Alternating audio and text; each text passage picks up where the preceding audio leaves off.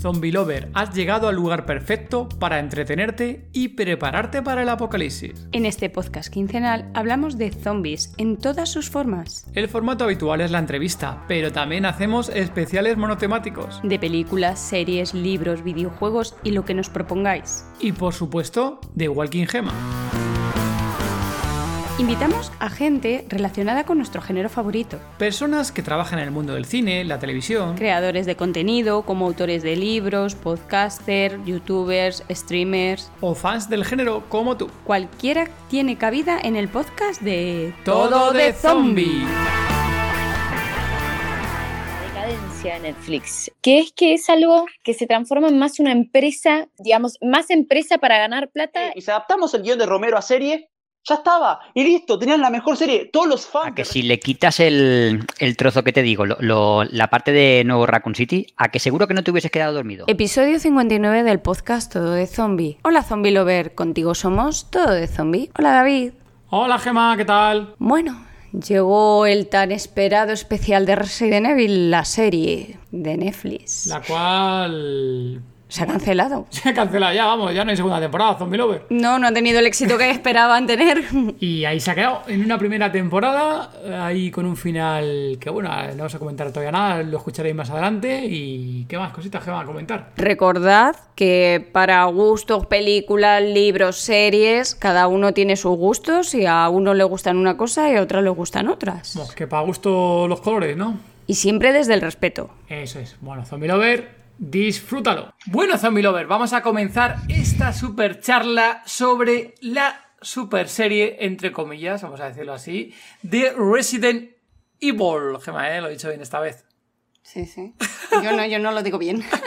Bueno, tenemos aquí a grandes invitados e invitada para verla y comentar hoy ese pequeño debate o charla sobre la, Resi- la Resident Evil. Tenemos aquí a nuestra queridísima amiga Clara Kovacic. ¿Cómo va, chicos? Gracias por, por invitarme nuevamente a charlar un poquito sobre zombies.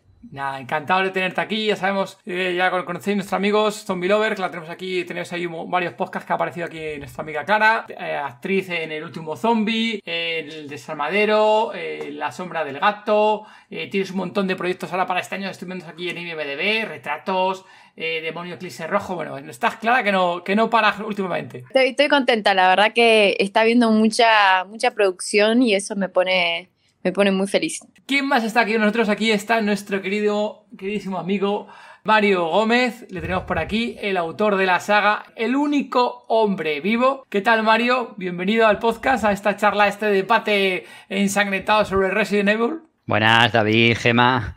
Aquí estoy encantado de poner esta serie a caldo. Y además vengo con doble energía porque la última vez que hicisteis un podcast sobre criticar las Resident Evil fue con la película que salió en diciembre y ahí no estuve y me quedé con las ganas de darle mucha caña. A mí que va a ser hoy cañero eh, el podcast de hoy. Y como no, si vamos a hablar de Resident Evil, tenemos como no aquí a Sagai, el atizador de Resident Evil de cualquier adaptación horrible. Está aquí con nosotros. Sagai, ¿qué tal? Buenas. ¿Qué onda, mamá huevos? Aquí el Chuache. Vengo de matar al Predato y ahora vengo a la matraca, esta mierda. Ya está, ya sabéis que Sagai hace sus intros especiales. Él no edita eh, do- voces, ni dobladores, ni efectos especiales. Fue como Schwarzenegger en Depredador, parecía la voz. Casi, casi. casi. Exacto, querida. Run to the chopper. ¡Casi de chapa! Bueno, pues vamos a, a comenzar hablando sobre. Vamos al lío. Vamos al lío, vamos hablando de esta serie. Estamos grabando a, a primeros de septiembre. Casi todo el mundo ya habrá visto la serie. Ya sabéis que se estrenó en julio. ¿Julio? ¿Junio? ¿Junio? Julio. Julio de 2022. La serie se estrenó. Nosotros hemos tardado un montón en poder verla. Hemos estado, ya sabéis, con el lío que lo hemos comentado inicialmente. Y hemos tardado muchísimo en verla. Entonces, bueno, estamos ahora en septiembre, como decíamos. Y ya hay novedades con esta serie. Que lo sepas, ya ha sido cancelada por Netflix. No ha gustado tanto como le gustaría a Netflix. No se ha visto tanto como les hubiera gustado. Y la serie está cancelada. Ya que la serie se ha cancelado, pues vamos a ir a full spoiler del principio. Así que, Zombie Lover, si no has visto la serie todavía, tienes algún atisbo de poder verla, pues oye, si quieres eh, dedicarle tiempo a tu vida a ver la serie, hay gente que sí le ha gustado, hay que decirlo de antemano, que hay gente que sí que le ha molado la serie. Pero oye, si quieres echarle un vistazo a la serie y no quieres que haya spoiler, corta este audio, córtalo y no continúa adelante porque saldrá aún que otro spoiler durante la grabación. Vamos Vamos a empezar con, con Clara. Si quieres, Clara, haz un breve comentario sobre la serie, qué te estaba pareciendo cuando empezaste a verla, o qué expectativa, mejor dicho, tenías antes de, de darle al play a, a la serie. Voy a decir dos cosas muy polémicas. Voy a decir que si tengo que elegir, prefiero la película del año pasado de Resident Evil, contraste con la serie. Y eso Y que no es mala, ¿eh? Si me dan una elección de elegir, pero bueno, si decís Clary, tenés que elegir alguna de las dos, porque si no te pego un tiro, bueno, ok, te elijo. El año- la, la del año pasado de Raccoon City es mala, pero por lo menos mantiene ciertas pautas. Y ni siquiera es que las de, de Anderson son espectaculares, pero creo que mm, las de, las de Mila Jovovich terminan no siendo nunca superadas, por más de que sigue evolucionando los CGIs y le metan toda la guita del mundo, todavía no logro ver algo que sea mejor que la primer Resident Evil del 2002. Y por más de que mm, es una, es una serie que está basada obviamente en un videojuego, que tiene una historia y que la historia está buenísima, me agarran muchas dudas inclusive de cómo puede haber una historia tan buena para un videojuego y que sea retratada tan mal las veces que intentó hacerse. Por fuera de que la primera de Anderson me parece muy linda y me encanta y la vi un montón de veces, creo que algo que hizo bien Anderson fue que inventó un personaje nuevo para protagonizarlo basado mucho en lo que es esta imagen de heroína que se toma de los man de los no cómics, eh, perdón, de- del anime de los 90. Es muy Alice eh, y ya desde el quinto elemento que Mila Jovovich viene retratándose como una heroína del anime de los 90, como una, una, heroína, ¿viste? Es una heroína de acción y de ciencia ficción y en el caso de, de Resident Evil de terror. Y me gustó ese detalle a mí. Como fanática del anime le veo un montón al personaje como sacado muchísimo de heroína de anime. Me parece interesante, es un personaje que va evolucionando, que genera más poderes típicos de anime. O sea, que dentro de todo yo las digerí a cada una de las películas por más de que la primera siempre me pareció mejor. La serie me pareció algo que no pude digerir. O sea, por más de que tenían el soporte de plata de Netflix, que obviamente no les, no, digamos, no- les sobraba por todos lados plata, creo que no es un tema de plata, es un tema de guion y creo que el error está en la historia y los personajes que se retrataron y los actores que, que eligieron no generó ninguna empatía. La historia se pincha por todos lados desde el primer capítulo y si tengo que confesar, no la pude terminar de ver porque me costó Vaya, vaya. me costó, me costó muchísimo, ¿eh? Me costó muchísimo llegar al cuarto capítulo, pero a un nivel de que tenía que decir, en algún momento esto va a encaminar para otro lado y me pareció ya como eh, hasta ridículo, viste que la mina se tira de un tercer piso, cae a una horda de... so- es como, viste, cuando ya no tiene sentido lo que estoy viendo. Si lo justifico desde el lado de que se inspiró en una heroína del anime como Anderson y tiene mucho más realismo, inclusive la de Anderson con Mila Jovovich, y que encima de a poco metió cositas del videojuego, que me pareció como una cosa diferente que estaba bien como lo armó porque lo armó desde otro lugar. Acá te mandaron cualquiera, o sea, me readaptaron personajes de- del videojuego, pero mal y de una manera rarísima. No entiendo qué buscaron hacer, pero bueno, me costó, me costó un montón. Yo no sé a quién le gustó la serie, honestamente, pero la verdad es que no entiendo con tanta plata cómo puede fallar tanto algo. Creo que eso tiene que ver con la historia, con la elección de los personajes y, y lo más importante para, un, para que funcione algo es que tenga una buena historia y tenga buenos actores que representen y buenos personajes. Eh, en este caso no había nada de eso. La verdad que la serie tiene tela, ¿eh? Yo también os digo que fijaros que comparando, ¿eh? Como las comparaciones son odiosas, eh, tengo que reconocer que, por ejemplo, la serie de Resident Evil a mí me ha gustado más que la serie World Beyond. Os lo digo sinceramente, ¿eh? La serie de Walking Dead, el universo de Walking Dead, ahí con los adolescentes y demás. Gema, a mí por lo menos me ha gustado más Resident Evil. Fijaros que mala, que a mí no, no serie que me ha gustado, ya lo digo desde ya, luego lo comento más adelante. Pero con- en comparaciones, sí que es cierto que entre comparando series, me gustó más esta que la de. Y fijaros que la de World Beyond eh, solo vi la última temporada, vimos el primer capítulo y el último capítulo por saber qué pasaba. Ya está, no vimos ni siquiera la puñetera entera la serie, la segunda temporada. La primera no tragamos la temporada entera, pero no vimos más, Gema. Bellón, es que es infumable. Es que no, es que no. Pero comparando una con otra, Me quedo con Resident Evil. Bueno, sí, sí, no. claro, ¿ves? ¿ves? Sí. Yo- yo- Sí. no, en ese Evil caso. lo único que tiene bueno son los zombies. Bueno, luego comentaremos que hay ciertas escenas muy buenas de la serie, que eso sí que tiene ahí que se han gastado bien la plata. Y hay ciertas escenas que están. Los bien, momentos en los que salen bien, los zombies. Otras que no. Pero y luego que dices, Clara, tú, de, de cara a la, película, que joder, que tenemos aquí el podcast, no sé qué número fue el podcast que hicimos, el de la hablando de Recon City, bienvenidos a Recon City. Hostia, comparando una con otra, hasta esa película ha hecho buena la película, como son, comparando una cosa con otra, joder, pues me gustó muchísimo más. Película. La- la- me gustó muchísimo más la película que esto, joder. Las cosas como son, y cuando empiezas a comparar, las comparaciones son odiosas, pero te ayuda muchas veces a comparar una cosa con otra que es mejor y que es peor, y ahí os lo digo. A mí la, la de Wolverine, que fijaros que, que me tragué la primera temporada eh, me la tragué, ya vamos, me la tragué obligado, como quien dice, para intentar ver qué pasaba. La segunda temporada, que ya sabíamos que iba a ser dos temporadas, eh, no fui capaz de acabar una temporada y vi entre el primero, el último, y toda la serie me fue enterando por, por las reviews de, de Ajeno al Tiempo, de Zombie Cultura Popular, que hacía sus super reviews de la serie, y me iba enterando de lo que iba pasando un poco gracias a él, y me hacía más ameno que ver la serie en sí. Entonces es una Total, serie y que... ay, es viendo a horrible, lo que Ah. Viendo lo que me preguntaste de qué expectativa tenía, no sé si iba con una expectativa un poco más alta después de haber visto la película el año pasado, dije, bueno, Resident Evil tiene que reivindicarse. Esta serie tendría que reivindicar Resident Evil, pero no, o sea, no, no me pasó. Me pasó que ah, terminó pasando que le- hasta le subió un poco más el nivel a la película, algo inexplicable. Mario, Mm, bueno, yo ya soy fan de los juegos, he crecido con ellos, son mis videojuegos favoritos. Yo ya iba con la idea de que iba a ser una muy mala adaptación porque desde las de Anderson hasta la que salió el diciembre del año pasado ya eran malas, estaban mal adaptadas. las expectativas que era, era digo, bueno, que, que por lo menos pasar el rato. Y es cierto que en verdad pasas el rato. Si le quitas el, el título de Resident Evil, podría ser una serie de zombies que dices, bueno, pues para echar el ratillo está bien, pero si lo llamas Resident Evil y ves todo eso, es que tienes que, tienes que suspenderla. Y el problema es lo que está pasando en, en Hollywood y en muchas series de Netflix, en muchas películas. Y es que yo creo que se invierte demasiado en, en marketing, se invierte demasiado en, en efectos especiales, pero no se invierte en guionistas que tengan idea de hacer una trama elaborada, una trama bien. Por ejemplo, aquí vemos en Resident Evil que para ocho capítulos han necesitado ocho,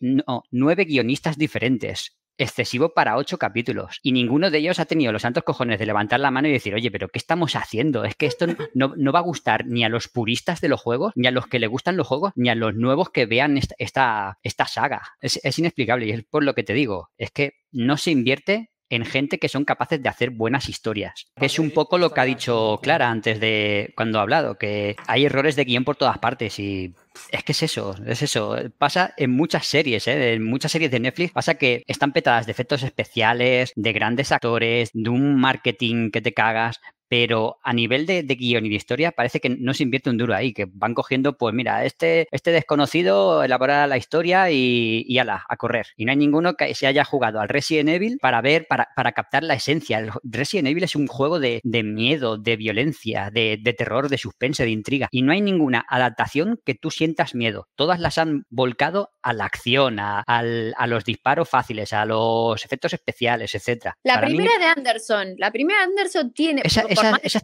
está salvable, pero no es tiene Resident Evil. condimento de terror, para mí. Algo sí que tiene, pero tú, por ejemplo, si no te dicen que esa película es Resident Evil, mm, te lo crees. Porque no, no, no- no tiene nada que ver con la historia de- de- del primer y el segundo videojuego. Sí, es verdad. Sí, pero bueno, es por la esencia, ¿no? De un poco de la esencia. Las otras sí que son más de, en plan, más locas. Las resto de las películas más de acción. Y sí que la 1 es un poquito más, tiene esa esencia un poquito más de, a lo mejor, de Resident Evil. Ah, y aún así es buena película, ¿eh? La primera de, de Resident Evil de Anderson es, es buena. Lo que pasa que mm, no era lo que esperábamos, muchos, creo yo. Vale, vamos a dar paso ahí a, a Sagai. Sagai, a ver si haces un comentario muy breve. Digo breve porque sé que tú te puedes extender 10 minutos simplemente por hacer un comentario breve sobre la película. Che, la verdad que la cuarta parte de Blade, eh, buenísima, ¿eh?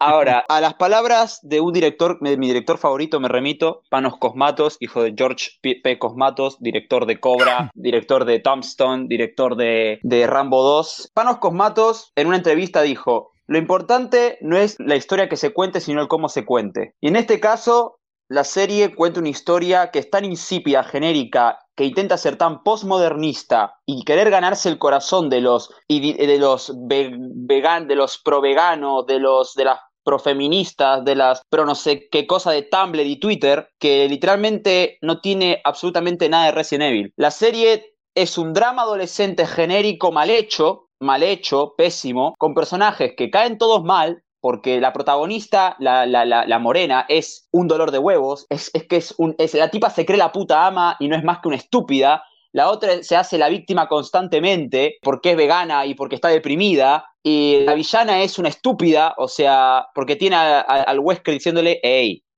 un- danos un tiempito que investigamos las pastillitas, hacemos la cura para el virus T, controlamos las dosis y ya puedes hacerte eh, millonaria como Elon Musk. No, quiero las pastillas, coño. Y ahí la tenés la drogadicta. Pues ahí la tenés. Parece un panfleto promo- po- posmodernista, barato, que aún teniendo a Lance Reddick, que me parece lo mejor de la, de la peli, excepto cuando aparece con el peluquín y vestido como un eh, maestro sadomaso, cazavampiros, con, la, con, una facha terrible, eh, Dios mío, con el peluquín que le pusieron al pobre Lance Reddick, al Blade, de, de- de- de cuatro duros. La serie es infumable. Ah, La razón por la que Resident Evil, la 1 de, de Paul Anderson, es buena, porque no es un peliculón, pero me- a las pruebas me remito. Resident Evil no, nunca fue un- un- una saga que, se, que destaque por ser unas historias como The Last of Us, que tiene una historia súper profunda y súper dramática y súper... The Last of Us es una puta obra maestra de juego, pero Resident Evil es un juego que trata, que se inspira en el cine de terror clásico. El primer juego se, se basa en La Noche de los Muertos Vivientes de Romero. El segundo se basa en Alien 2. De, de- to- todo Resident Evil 2, el original de Play 1, tiene una cantidad de similitudes con Alien 2, con Aliens de, de James Cameron, que es impresionante. La relación Claire y Sherry es igual a la de Ripley Newt. Toda la secuencia final en la fábrica esa explotando cuando están escapando junto con Newt es igual a cuando Claire tiene que escapar del, del- del- de ese laboratorio industrial oxidado y de mala muerte junto con Sherry en el tren. Con, y cuando viene William Birkin todo mutado. Todo es muy Alien 2. Resident Evil 3 está, está inspirada en Terminator.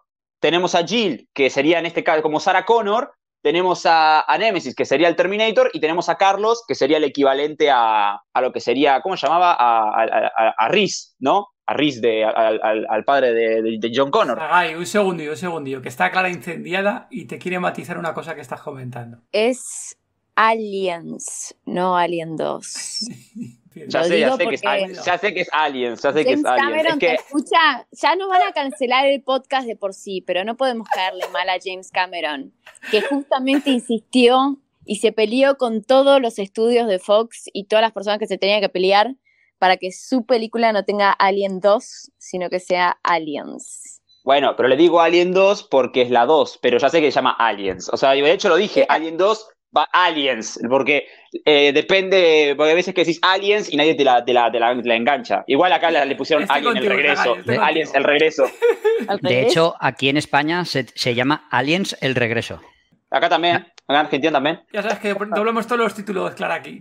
y en Argentina suele pasar Los igual. cambiamos todos, sí. Sí. No, no, tiene para- Por suerte, por suerte no se llamó el invasor negro, que eh, venido de no sé dónde, vieron los, como pasaba con Braindead, que le ponían tu madre se comió a mi perro, o como con Night of the Crips, que le ponían el terror llama a tu puerta. Y Uh. psicosis era tu mamá, tu mamá, te vestiste de tu mamá y mataste, algo así. Era Eh. la, la traducción de psicosis, no me acuerdo cómo le habían puesto, porque no era Sí. psicosis, era como algo, tu mamá, se, te vestí de tu mamá y mataste, como una cosa así, como digo, esta- o sea, ¿what? Parece un chiste, es un Sí, chiste. hay, hay, bueno, tipo de títulos. Perdona, Sagai, Bueno, continúa, tenemos en un sí. minuto más y cortamos, que si no te vas liando y, y no hablamos los demás. Venga. que lo que hace. Resident es una saga muy camaleónica. Porque el primer juego toma el estilo romeriano. El segundo, manteniendo el estilo romero, se centra más en el estilo Carpenter, con, un- con una, con una historia mucho más rockera. De hecho, al final es, es, es epiquísimo cuando Leon se da vuelta y dice, ahora es nuestro turno de ir por Umbrella. Y empieza, pam, pam, pam, y empieza el rock ahí a tocar. Resident Evil 3 ya tira más por el, por la, por el desenfreno, porque ya, ya, ya estás en una historia donde hay que escapar de Raccoon City, se viene un misil, hay un puto Tyrant con tentáculos que te persigue, que te persigue durante, por toda la ciudad. O sea, ya es una historia más frenética, estás en una historia mucho más de, de tensión, como lo es, como era Terminator. Y que que qué curiosidad que Resident Evil 2 y 3 están inspiradas en las pelis de James Cameron, ¿no? Es muy curioso. Resident Evil de Paul, de, de Paul Anderson, si se fijan, tiene cierto paralelismo con Aliens, tiene cierto paralelismo y también lo que hace la primera película de, de Resident Evil, la de 2002, es agarrar el concepto, el concepto, ¿no? La primicia del primer juego, nada más y hacer una historia propia que fácilmente puede coexistir con el universo. Porque puede ser porque literalmente puede ser otra historia más que ocurrió antes del brote de Raccoon City. Y después de esa historia ocurrió lo de la mansión Spencer. O sea, eso es lo genial. Pero lo bueno que tiene esa película es que tiene ciertas resemblanzas con Aliens, ¿no? Lo que es la de Resident Evil. Y a mí lo que me gusta es que Alice en esa película recuerda mucho a, a protagonistas como Ripley. Ripley en, la, en Aliens es genial. O sea, me encanta cómo pasa de ser una, una. la- Ella está al principio con miedo y de golpe la, la tipa está como intentando sobrevivir para al final agarrar un rifle y un lanzallamas, juntar, pegarlos con cinta y meterse en el nido ella sola y darse de trompadas con todos. O sea, el desarrollo de personaje, ¿se me entiende? Después, tener, después tenemos, obviamente, la Welcome to Raccoon City, que Johannes Roberts literalmente solo fue por el puro fanservice barato. O sea, jaja, miren, referencias por todos lados. La cabeza de Mr. X metida en un refrigerador ahí que apenas la podés ver por un milisegundo. Mal. Eh, la historia tiene agujeros argumentales por todos lados porque abre un montón de, mini tramas que nunca cierra, no cierra ninguna. La familia Birkin no tiene, no tiene sentido de estar ahí, ni Jerry, ni Annette, ni ninguno. Claire no se comporta como Claire, Leon no se comporta como Leon. El único, el único que se comporta como su contraparte del juego es Chris. Y ya está. De la película tiene como ese aire que se basa mucho en Carpenter. De hecho, Resident Evil tiene un corto animado que se llama Resident Evil 4, eh, 4D, Executioner, que se basa en la cosa de Carpenter. Pero la película de Welcome to City se basa en- en la niebla ¿no? de John Carpenter y se nota la influencia de John Carpenter. Se nota, pero hasta ahí y ya está. Después la peli eh, le falta de todo, le falta acción, le falta gore, los efectos son pobrísimos, el argumento está por todos, está, está, está es- es- hecho bosta, no, no, cierra nada, el final es tan abrupto que, te, que, que te quedas con cara de ya terminó, pero dentro de todo la, la peli entretiene. Ahora, la serie es cáncer, es puto cáncer y ya está. O sea, no hay por dónde agarrarla. Pero después ve- vuelvo y veo el guion de Romero, ese guion magnífico que escribió Romero en 1998, creo que fue en el 98, junto con Peter Grunwald. Leo ese guion y simplemente digo, ¿por qué no adaptaron esto? Tiene, tiene inclusión, porque Chris es nativoamericano, Barry es negro. Hay un personaje muy femenino que es súper fuerte, que es el personaje de que es el personaje que se llama Rosie, Rodríguez. Que hay, una, que hay una escena donde dice un diálogo donde Wesker dice, necesito que uno de mis hombres me acompañen. Y Rebeca dice, yo no soy un hombre. Y, Ro- y, Ro- y Ro- y Rodríguez dice, yo soy mejor que un hombre. Y es un personaje súper canchero, pero no, no opaca ni a los masculinos, ni a Jill, ni a nadie.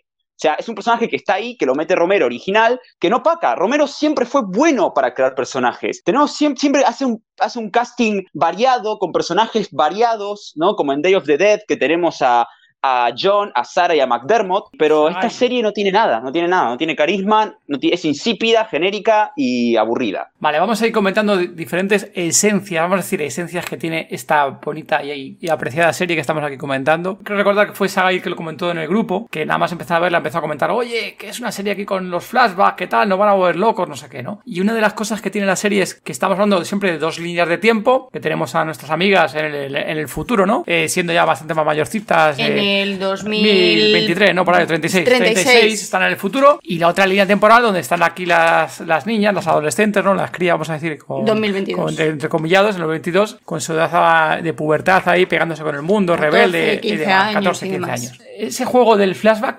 A mí me pareció al principio dije, bueno, puede ser interesante, pero según avanzaban los episodios decía, ¿qué coño tiene que ver el flashback del futuro con el flashback del pasado, porque al principio sí que, creo que en uno de ellos sí que había un poco de relación, que era el tema de, fraternidad o de amistad entre ellas, pero luego el resto de los, flashbacks entre el pasado y el futuro no había ni una puta mierda de relación, ¿no? Joder, que me acuerdo que la de Witcher que le dimos de hostias porque no se entendía muy bien a veces de los flashbacks, cuál era cuál, cuál, pero por lo menos sí había relación entre el flashback del pasado y el futuro, ¿no? O sea, entre el momento del, del presente y el flashback. Pero aquí en esta ocasión, joder, que no sé, yo creo que este recurso le podría haber dado un poquito más de juego o algo y creo que estaba súper mal hecho. No sé ahí, Mario, ¿tú cómo lo ves? Yo creo que si a la serie le quitas los la, parte de adolescente, se quedaría solo en la, en la parte del futuro, ¿no? La de 2036, la de la chica pues investigando los zombies y tal, y quedaría como, como una serie porque dices, hostia, pues interesante de ver. Pero el, el, el tema este de, de la del nuevo Raccoon City, el drama este adolescente, las dos hermanas, es que no, no- tenía contenido. Era cuando pasaban esos flavors, ¿no, no os parecía aburrido eso? Y luego, además, es que la- las partes más tontas de la serie están ahí, están en la, en la parte en, en la que, en la del nuevo Raccoon City. Se podría haber hecho de otra forma, se podría haber hecho de una forma más madura, más adulta, esa parte. Además, es que está lleno de agujeros de guion. Ya, ya para empezar, en el primer capítulo creo que es, las niñas se cuelan en, a- en el laboratorio y, y no hay vigilancia y no, no hay nada. Eh, luego, en los capítulos finales Perdona, también se Mario, vuelve... Mario, matiza el tema de cómo se cuelan en el puto eh, laboratorio simplemente con una grabación de audio y una, una,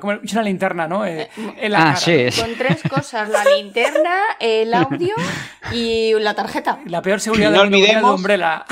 Y no olvidemos que, según la serie necesitaban un reconocimiento facial. O sea, la seguridad de Umbrella Eso es es la que, madre mía, en la serie. Yo lo lo he pensado muchas veces y es que si le quitas la parte de, del presente, la del nuevo Raccoon City con las niñas, el Albert Wesker y tal, te queda solo lo que es el futuro y te queda una serie súper entretenida que puedes verla e incluso tendría más nota y a lo mejor no lo hubiesen cancelado. Ahí estoy contigo, ¿eh? porque hay ciertas escenas, sobre todo las de acción, luego comentamos adelante, que las del futuro, vamos, eh, vamos. Es donde está la chicha, que es donde hay algo de, de- de movimiento y se va todo a la mierda. Luego ya prácticamente lo dejan ahí siempre con un poco ahí, un poco abierto. Con la miel en los labios, básicamente, Mm. en algunas escenas de, de sí. acción. Claro, pero han querido hacerlo para aclarar un poco todo lo que ocurre. Y es que no, porque es que lo, igual, lo que dices tú no tiene nada que ver con lo que dice, lo, o sea, lo del pasado con lo del futuro. Además es que todo- todos los fallos de guion están ahí, ¿eh? Que, que en el futuro también hay, hay decisiones que toma la chica que dices, pero ¿qué, qué, ¿cómo cojones con 30 años que tendrá la, la protagonista en, en la obra? eh, tomas estas decisiones, pero los fallos gordos de guion están en, en la, en la parte de, de nuevo Raccoon City. Me parece increíble que con nueve guionistas hayan hecho uf, ese, ese trabajo, es que es, es Perdón, increíble. nueve guionistas no. Nueve escritores de fanfics de Wattpad y Tumblr, dejarse en claro.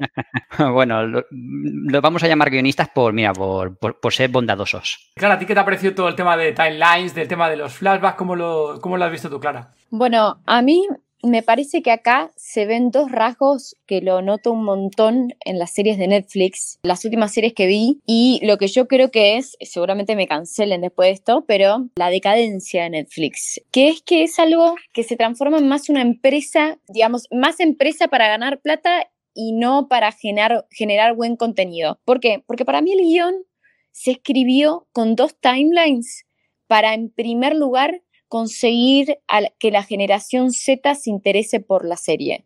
Entonces, ¿qué pasó? Dijeron, en vez de poner a gente adulta, pongamos un timeline de chicos, así enganchamos a los adolescentes de hoy. Eh, y juguemos lo de la Z. bueno, sí, no, eh, total. A ver, había una como un- algo forzado en el guion eh, con la historia de las dos niñas cuando son chicas, porque se podría haber mencionado directamente la segunda timeline y, o poner mini, mini flashbacks y con eso solucionabas un problema enorme de guion, que está todo lo que yo creo que está forzado para despertar interés en las generaciones nuevas. Ay, te ponemos a las adolescentes que sufren, tipo una telenovela, ¿entendés? Entonces, nos vamos a la mierda con eso, chicos. ¿Qué estamos buscando hacer? Porque tenés fe en que vos compraste los derechos para hacer un producto de Resident Evil y hacer un producto de Resident Evil. No hagas una telenovela para capturar el público de los adolescentes y generar eh, esta, esta cosa de que, ay, mira, te voy a meter eh, TikTok y Tumblr y, y dos chicas que con, claro, a mí yo cuando yo vi la escena de donde se infiltran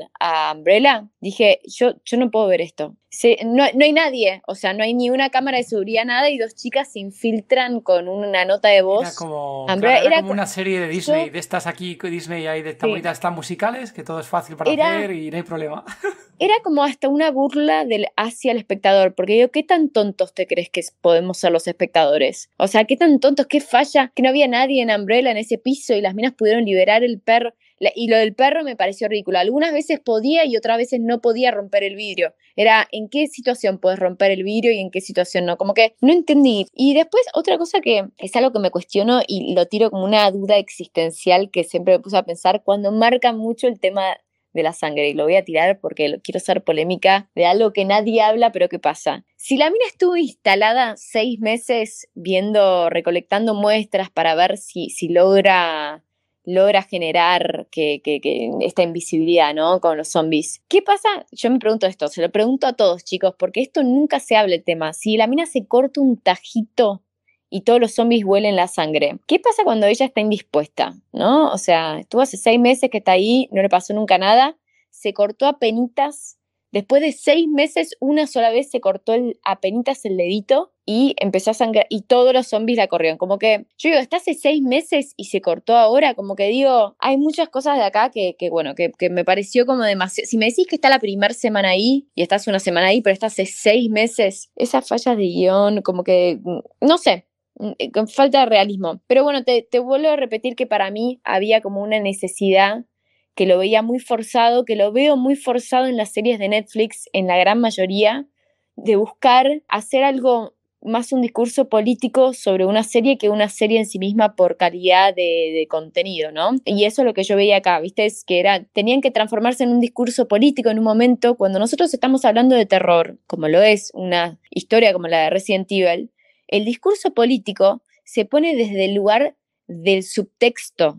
¿Entendés? Romero hizo una crítica a la sociedad y puso un protagonista negro en su primer película, pero todo es subtexto. No tenés que verbalizar y decir, che, ¿viste cómo nos miran los blancos? Che, somos todos, son todos blancos y yo soy la única negra todo eso verbalizado a mí me genera un poco de rechazo, ¿no? Porque creo que con solamente el subtexto el arte funcionó siempre para hacer una crítica a la sociedad. No necesitas decirnos con palabras en un texto lo que está pasando, lo que querés decir. Yo ya lo veo con una imagen, podés eh, además a la imagen agregarme el diálogo y la conversación para reforzar, porque a mí me cansa y me agota y me parece que el foco estaba puesto en un lugar donde debería haber puesto, donde debería haber estado en otro y no estuvo en ese otro lugar, estuvo puesto más en otro lugar de un discurso político y no en profundizar de cómo dos chicas entran a un laboratorio con una nota de voz. Eso me pareció a mí y me gastó mucho y me costó mucho terminar de verla porque veía eso en todos los capítulos y hasta que llegó un punto que la apagué y dije, no, no tengo ni ganas de verla y no me interesó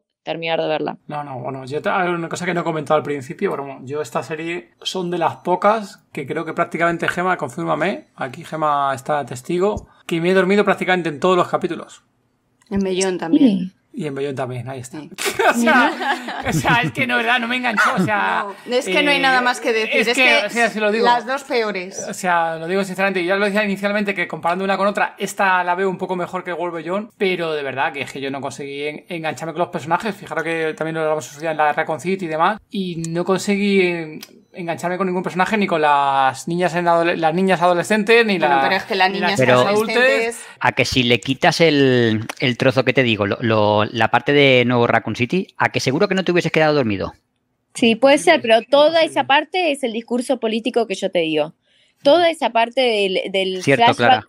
Del pasado, el, el, todo el pasado de la serie está basada en un discurso político, en una búsqueda de conquistar a la generación Z, porque la veo lo comercial, hasta está filmado como si fuera un comercial, y eso también voy a marcar algo acá. Como un video musical, parece, Como un video, musical, pero barato. Comercial. A mí, la calidad, vos tenés que tener cuidado con esto, porque por hacer algo tan popular y tan precioso porque está, está muy prolija demasiado y a mí me parece que algo para generar terror también tiene que estar lo asqueroso, el condimento de que tiene que estar sucio, tengo que creerle a la actriz de que no está maquillada y de que está realmente transpirando y con sangre y eso no me pasó. Mira qué linda maquillada. Toda la serie maquillada perfecto, la mina. Tenía manchas de sangre, pero el delineador, 10 puntos. O sea, y hay algo ahí que voy a, hacer el paralelismo, que es algo, por ejemplo, que me pasa cuando veo a alguien, que en ningún momento Sigourney Weaver tiene maquillaje en la cara. Y acá están maquilladas como si fueran, no sé, un video de TikTok. Estás hace seis meses en el medio de, de, de la nada investigando sobre los zombies que están ahí y estás con tiempo para agarrar y delinearte los ojos y, peinarte las cejas bien, ¿entendés? Como esos detalles. Está tan cuidada la imagen para que sean lindos que se pierde que sean reales los personajes. Entonces nunca me atrapó ningún personaje porque me llama, me hacía mucho ruido cuando lo veía, que esté maquillada perfecto, que este, sea como falso todo, sea como que detalles que yo digo, esto no, no me convence, no me convence, no me atrae, no me nada, no, no, no, no, no sentí empatía por los personajes. Eso creo que fue un tema de esta búsqueda, de que toda, el, toda la línea de tiempo de, del pasado es toda una búsqueda y necesidad como de buscar a las nuevas generaciones para que entren a, a esto. Y e- esto lo repito porque está lo que se está haciendo en el mundo del terror, se está haciendo y algunos lo hacen bien y otras personas lo hacen mal. Para mí Netflix tendría que aprender de algunas plataformas como A24, bueno, todavía no es plataforma A24, pero A24, por ejemplo, hizo unas nuevas películas muy dirigidas a la generación Z que funcionan como películas y que es difícil, pero funcionan. Y que para mí eso es importante porque se puede hacer. Entonces, si se puede hacer y vos tenés la guita para hacerlo, buscate buenos guionistas y también veo, para mí deben tener algunos acuerdos con algunos guionistas, porque no puede ser que una sola persona no puede haber dicho, che, loco, me parece que estás fallando con esto. También lo pienso, hay tanta plata, tantos guionistas metidos, que digo, ¿cómo puede ser que nadie haya agarrado y dicho, che, esto es un horror? Luego, una, una cuestión aquí también interesante, ahí ya para Sagai. Yo creo que va a decir, no, no estoy seguro que vas a responder ahí, Sagai. Si esta serie le quitan el Resident Evil, le quitan el nombre de Resident Evil, que Mario lo ha comentado un poco al principio, ¿tú crees que Sagai que te hubiera gustado un poco más? ¿Hubieras estado menos hater con la serie o, o la hubieras eh, denigrado igualmente, Sagai? Igual lo hubiera denigrado porque yo la vi, sabía- o sea, cuando vi el guion por la primera vez, que se liquió el guion, que se, que se filtró la escena del veganismo, que es, eh, es igual a cómo se filtró, eso de, ah, nos vamos, los, los carnívoros los vamos a comer los veganos primero. ah". Bueno, retraso mental. Al, al- al toque dije, esto va a ser una mierda. O sea, ya me la vi venir. Y entonces cuando fui a ver la serie, dije, bueno, mente abierta, esto va a ser un coño, un coñazo, va a ser un dolor de culo. Me voy a sentar en mi silla a empollar. Les aviso que la serie me la puse a ver a las 5 de la mañana al segundo que se estrenó. O sea, literalmente cronometré su estreno. Y la empecé a ver a las 5 de la mañana. Estuve despierto hasta las 8 y llegué al capítulo 4 y me fui a dormir porque estaba sufriendo. Me levanté como a la 1 de la tarde al día siguiente y me, la, me maratoneé los últimos cuatro capítulos. No, de hecho había llegado hasta el tercero, no al cuarto. El cuarto no había llegado todavía. Al tercero. Y al día siguiente, habiendo durmiendo literalmente 5 horas, me maratoneé lo que me quedaba. Nunca sufrí tanto viendo una serie. Nunca sufrí tanto. Estaba tirado en mi silla, con todo estirado, muerto, sosteniendo mi cabeza eh, con el posabrazos y con mi mano intentando no caerme porque estaba sufriendo. Fue una tortura, no solo por la historia la cual me estaba consumiendo la vida, sino porque literalmente todo lo que tenía que ver con Resident Evil, lo de la muerte de Wesker en el volcán, lo la caída de Umbrella, nada tenía sentido, porque nada en la lo que la serie se contradecía con el canon de los juegos. El director, que es el showrunner de Supernatural, de la serie Supernatural, que no entiendo cómo pasó de Supernatural a esto, que después salió con la flipada de, oh, en las, las siguientes temporadas vamos a meter el pueblo de Resident Evil 4, a Lady Dimitrescu, y yo con cara de, ¿flipado? ¿A dónde va? ¿Flipado? Por suerte se canceló. Pero eh, mi problema más grande es, es todo. O sea, literalmente dicen. Umbre- o sea, Umbrella en los juegos cayó en el 2003. En el 2003, Wesker se vengó de Umbrella por la traición que le cometieron en, los eventos de Resident Evil 1. Fue a Umbrella Rusia, última sede de Umbrella, donde Chris y Jill, junto a una ONG independiente, atacan la sede de Rusia para destruir al- a la última arma biológica suprema de Umbrella, el Talos, que es un Tyrant, y Wesker se enfrenta a la última cabecilla de Umbrella, el ruso, el Dimitrov este, no me acuerdo el nombre. Entonces, Wesker ha- hace público todo lo de Raccoon City, público a los medios. Pero en la serie, lo de Raccoon City no es público. No tiene sentido.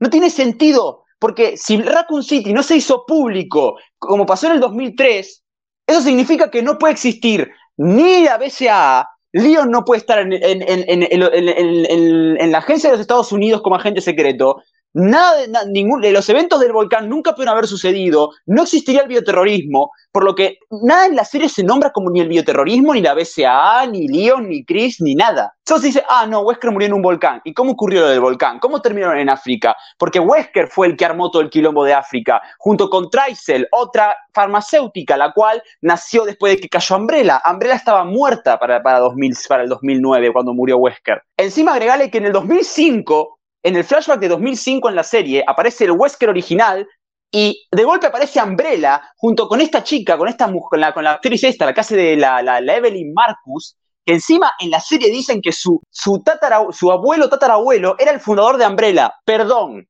James Marcus es el creador del virus T, no fundador de Umbrella. El fundador de Umbrella es Spencer.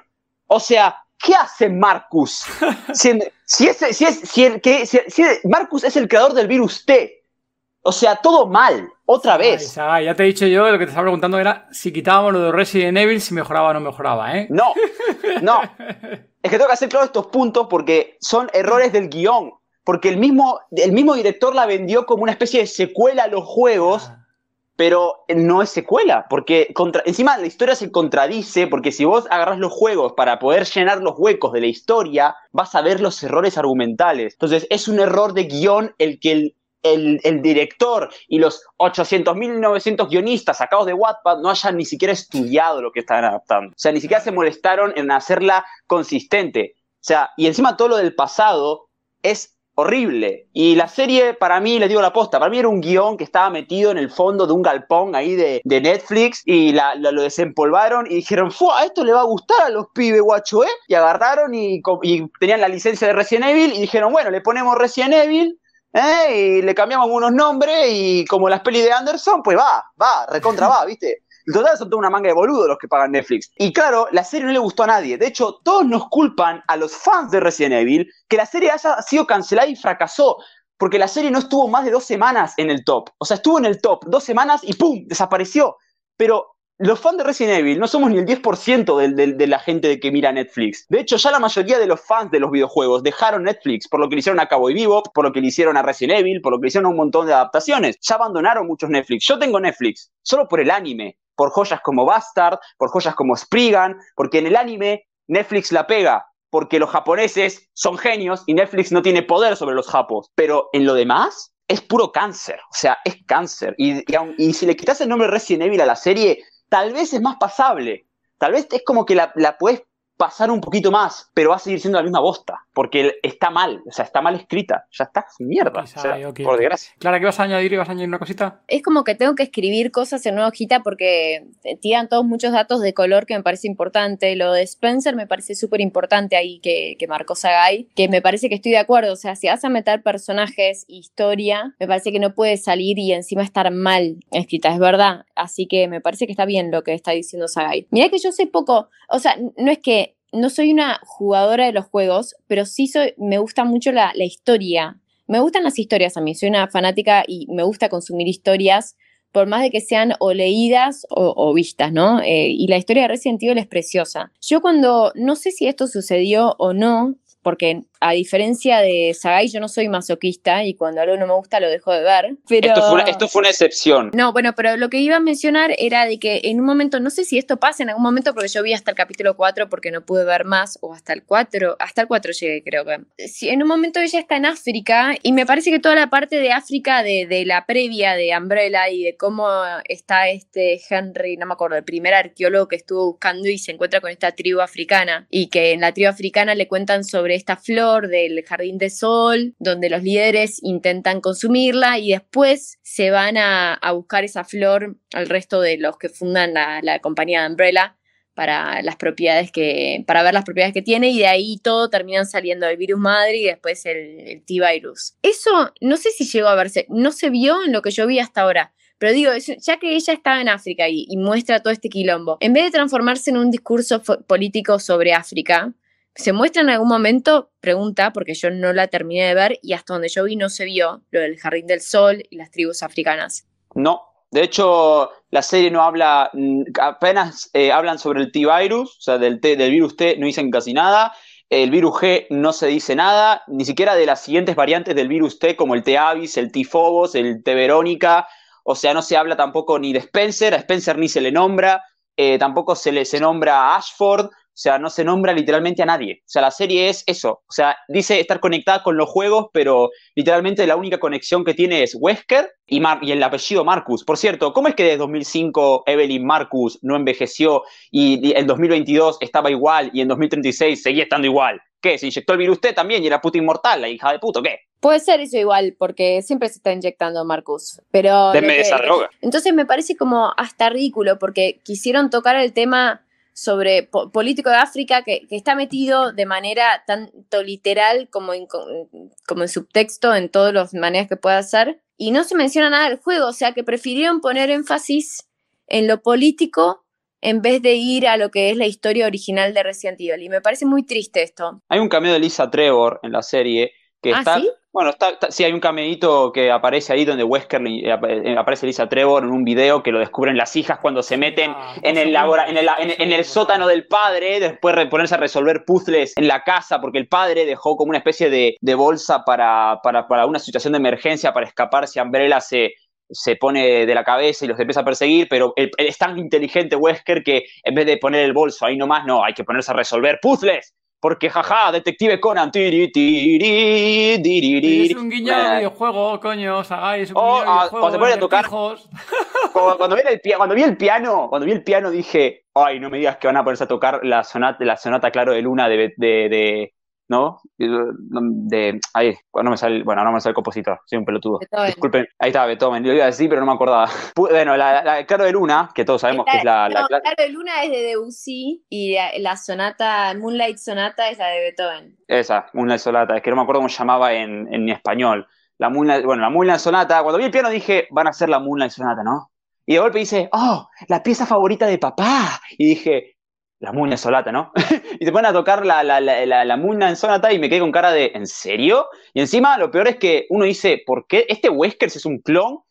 Y encima, ni si- eh, el que puso la Moonlight Sonata como parte del piano para, para la mansión Spencer fue Spencer. Va, o George Trevor, porque George Trevor fue el que construyó la mansión Spencer. Entonces es como, ¿por qué la.? O sea, es una referencia puesta ahí, a for- forzada, para que los fans digan, Y te iba a preguntar, Mario, oye, ¿tú entiendes o, o intuyes para quién narices hicieron esta serie? Esta serie, a- aparte de, de los muchos fallos de guion que tiene, ya, ya el, el- el primer fallo es que los, los guionistas, los productores, la, la gente que está detrás de, de la producción de la serie, yo creo que, que- que no tienen claro a quién la tienen que dirigir. Y además esto es la segunda vez que lo veo, ¿eh? porque también pasaba en la película, y es que si la diriges a los puristas, a la gente que, ha jugado los juegos, que les gusta y tal, es que no les va a gustar. Está mal de argumento, está mal adaptada, no tiene sentido, etcétera. Y si lo enfocas a los, a los, a las nuevas personas que no conocen la serie, que quieren ver pasar un rato agradable, tampoco les va a gustar. Aquí han hecho un- un- una, una cosa tan extraña, hay, un trabajo tan malo de, todos, de, los productores, de, los guionistas, de los directivos, que eh, han conseguido que ni los puristas, ni los que recién llegan a, conocer Resident Evil ahora, les gusta. O sea, yo creo que tendrían que haber hecho, pues, a ver, pensar en- en la sala de reuniones, ¿a quién dirigimos esta serie? ¿A los que han jugado los videojuegos o a los nuevos que, se están apuntando ahora a conocer esta, esta famosa saga. Y ahí ya decides, pues vamos a hacerlo para los puristas. Y entonces vamos a adaptar la serie, pues, a esta clase de, de- de espectador. Aquí, si no has, si no has jugado los videojuegos, hay muchas cosas que, que ni te enteras. Por ejemplo, todos los guiños de- del tirán, el líker, el cocodrilo gigante que sale en Resident Evil 2, todo esto, si no has jugado los videojuegos, se te escapa. Y pasaba también en la película, o sea que ya es la segunda vez, no es, no, no es la primera vez que pasa. Y esto es un fallo de guion claramente, o sea, los guionistas no han jugado los videojuegos. Estoy 100% de acuerdo con lo que decís. O sea, me parece que esa es la pregunta. De la falla principal, la pregunta es ¿a quién está dirigida la serie? Por la necesidad idiota de querer eh, buscar nuevas generaciones a la vez de... De contentar a los puristas. Pero tampoco creo que se haya querido en ningún momento contentar a los puristas, porque en ningún momento se pudo haber querido co- contentar a los puristas. Yo no soy purista, pero conozco la historia y digo, está muy mal esto. Teniendo la historia tan resuelta como historia en Resident Evil, no entiendo por qué no haces algo completamente fidedigno y haces literal una copia del videojuego. ¿Por qué no hicieron eso? Nunca se hizo eso todavía. Ni siquiera la película del año pasado buscó ser una copia del videojuego. Metió algunas cosas así. Es más, todos nos reímos porque en casi todas las Resident Evil, en los videojuegos, explota toda la mierda y acá en la última sale una vaca volando. Y ese fue el final de la película, el final más nefasto que vi en mi vida. Y dije, pero ¿por qué te alejas? Si queda re bien que explote todo. Anderson en ese sentido nunca se alejó, siempre explota todo en las películas de Anderson, que me parece una cosa súper interesante, viene desde antes de Alien, ya que lo estaban mencionando. En casi todas las películas de Alien explota todo al final. Y es lo que corresponde, o sea, no me parece mal ex- que explote todo al final. ¿Por qué lo vas a sacar si funciona? Y si querés hacer, podés hacer, es más, yo mi propuesta hubiera sido a ver, no soy guionista, sé que es difícil escribir, pero sé que hay gente que también es muy buena haciéndolo. Por eso es que me pregunto si hay gente buena haciéndolo, ¿por qué pasan estas cosas? Pero ¿por qué no se hace de una buena vez una copia fidedigna, no sé, de, de, de la historia y se pone tal cual es? Y yo creo que puede llegar a funcionar si pones, por ejemplo, ciertas adaptaciones. O sea, puedes elegir personajes más jóvenes para ser eh, los protagonistas y buscar actores a mí me gustan los actores nuevos que no tienen el peso de tener un nombre, por ejemplo, también para ver estas películas, que me parece que también en la de, en la de Anderson, bueno, pasaba un poquitito porque tenían tanto Michelle Rodríguez como Mila Jovovich un poquito de renombre ya en los 90, pero no era que eran una locura. No es que estás condicionado, no es que decís voy a ver la película de Leonardo DiCaprio, que se llama como, ah, creo que se llama Resident Evil. Viste que, que, a veces ponen más la película, el nombre del actor que la película. Que para mí eso es peligroso. Pero las películas de terror se juega a los personajes que estén buenos. Y eso me encanta, porque los actores lo dan todo en las películas. Y acá me parece que, ¿por qué? Mi pregunta es, ¿por qué nunca se hizo una historia 100% fidedigna a la historia del videojuego? Eh, live action. no, no lo entiendo. ¿Por qué? Porque ya se hizo lo de Anderson, lo de Anderson funcionó como franquicia perfecto, por más de que hay gente que la critique, funcionó bárbaro, recaudó millones. A Mila Jovovich es una heroína de lujo y a todo el mundo le encanta Mila Jovovich, o sea que encima la pegó con eso, porque es difícil, ¿no? En, ponerte encima, lo hizo Sigourney Weaver con Alien, pero hay muchas veces que no te funciona la protagonista.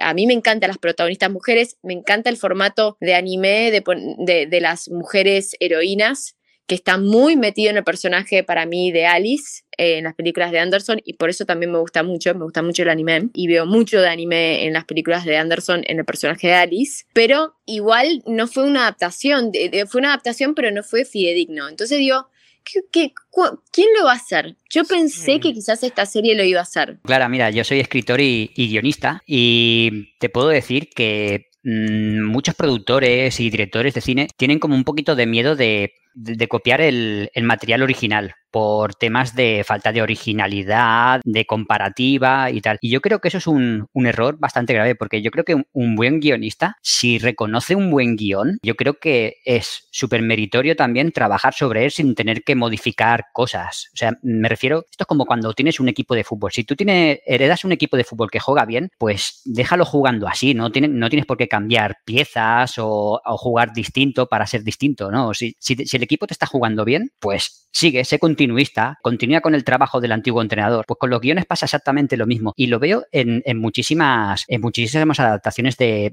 libros que cambian muchas cosas y creo que es por, por, el, por el miedo de los productores de, de calcar el producto, de, del qué dirán, hostia, es que lo has copiado, es que no has hecho nada, es que no has trabajado. Y me parece un error. Un buen guionista, eh, un buen productor, un buen director, no debe tener jamás miedo a, a copiar el producto original, porque si es bueno, da igual va a gustar a la gente. Y esto es lo, que pasaría con, con, Resident Evil. Si Resident Evil copiaras la historia, especialmente de los tres primeros juegos, que ahí es donde está la parte, ahí es donde se han currado el argumento, gustarías a todo el mundo, gustarías a los puristas, a los que han jugado los juegos, a los que se incorporan ahora a las nuevas juventudes, gustarías a todo el mundo, pero no, no se atreven, no se atreven. Me parece que es algo súper interesante lo que decís, Mario, porque yo estoy, yo creo que por más de que es difícil decir voy a hacer una adaptación, hay gente que lo hizo muy bien y que me parece que las películas que hicieron están inclusive mejores que los libros. Lo hizo Kubrick con El Resplandor, lo hizo mm, Brian De Palma con Carrie, que por más de que son obras maestras los libros, las películas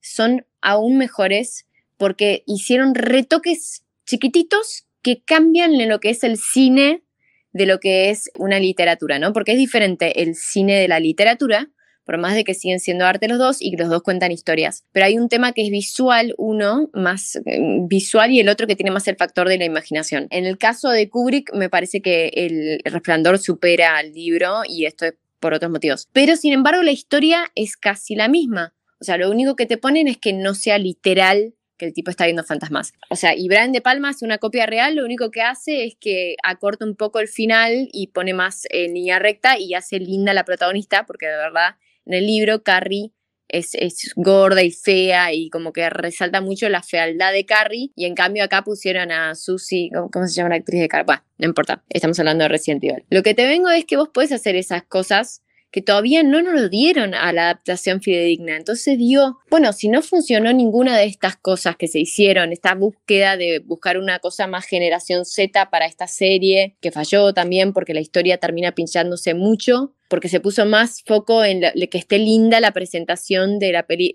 visualmente, pero no en una historia interesante, porque tampoco es una historia interesante. A mí los personajes no me gustaban nada, nada me gustaban. Las dos chicas no me gustaron nada, me parecían, honestamente me causaban medio como hasta rechazo, me parecían dos boludas, que, que, como que no, me, no empaticé con un adolescente que está pasando un mal momento. Vuelvo a repetir, no cambia para un tema racial, ¿entendés? Porque acá intentando ver, bueno, y si son negras, a ver, ponemos como que se sienten muy aisladas por ser negras en una sociedad que son todos blancos y es raro que sean blancos estando en África. Todas esas cosas ridículas que me pusieron el guion, que yo me sentí que me trataban como una boluda una boluda y una espectadora boluda, porque a mí me gusta también que la trama sea compleja, porque eso también me da a mí la posibilidad de también trabajar con la película y decir, ah, mira, acá hay una metáfora, que esas cosas son lindas cuando uno ve y que eso en el guionista tiene el 100% de la tarea de hacer, crear una metáfora de algunas cosas que no sea verbalmente explícito y que sea una metáfora. Son dos cosas, son dos mundos diferentes y acá no hubo ni una metáfora, fue todo hasta explícito. Somos, somos negras y estamos tristes de que somos negras en una sociedad blanca. Esto es Resident Evil, flaco. No, no estamos hablando de eso, estamos hablando del T-Virus, de, de, de, lo biológico, de, la experimentación biológica, y no pasa por una, charla racial. Entonces me parecía como que, por más de que puede estar todo eso de trasfondo, acá lo tenía en primera línea. Y la historia de Resident Evil la tenía en una sexta línea. Entonces era como una cosa muy fea que me pareció que como guionista estuvo en pinche la tarea. Y me parece que, como vos decís, Mario, se puede hacer una buena adaptación fidedigna y todavía no se hizo y me parece que quizás esa es una búsqueda que queda por hacer que quizás tenemos las esperanzas de que se haga y se haga bien, ¿no? Y de que el condimento terror esté, de que el terror esté, que no está en ninguna de estas entregas el terror, en ninguna. claro, te voy a decir yo, vamos a pasar a Sagai, que se está mordiendo la lengua desde hace 10 minutos. Perdón, Sagai. y que nos comente Sagai qué guion cree él que respeta la esencia de Resident Evil, Sagai. Bueno, como, como, ya sabrán, obviamente voy a hablar de Romero. Romero hace una crítica social en el guion, más que nada, como siempre, Romero es, alguien que siempre metió personajes de diferentes razas, pero siempre lo hizo bien. Y en el guion de Resident Evil no es diferente. Chris no es parte de la de los Stars en el guion. Él es un granjero, es un Mohawk, es un eh, nativo americano. Los Stars no son, la, no son de la fuerza policial de, de, Raccoon City, son una especie de, de ejército, de, una especie de escuadrón militar pero, ¿qué pasa? Romero, dentro de los cambios, porque no está mal hacer cambios en una adaptación. hacer cambios no es lo malo. El problema es no bastardear el contenido original. Cosa que, por ejemplo, pasa en la segunda película de Anderson. Anderson, por querer, ah, bueno, Anderson no, no, dirigió la película, pero por querer hacer brillar a Alice en la segunda película, quedó todo de lado la parte de Jill, Nemesis, todo quedó como en una bastardeada al tercer juego cuando podrían haber metido a Alice y hacer lo mismo que hicieron en la 1, pero, pero haciendo una especie de Terminator con zombies. Pero no, en vez de eso, no lo hicieron. Pero Romero agarró el primer juego, y quiero decir, Romero para adaptar el juego al, al, primer guion que hizo, al primero, porque después hizo varios más, pero el, primero, donde tenemos literalmente los zombies, los perros, los hunters, los tyrant, bueno, un tyrant. Eh, Romero literalmente tenemos a los, a los tiburones, a los tiburones del primer juego.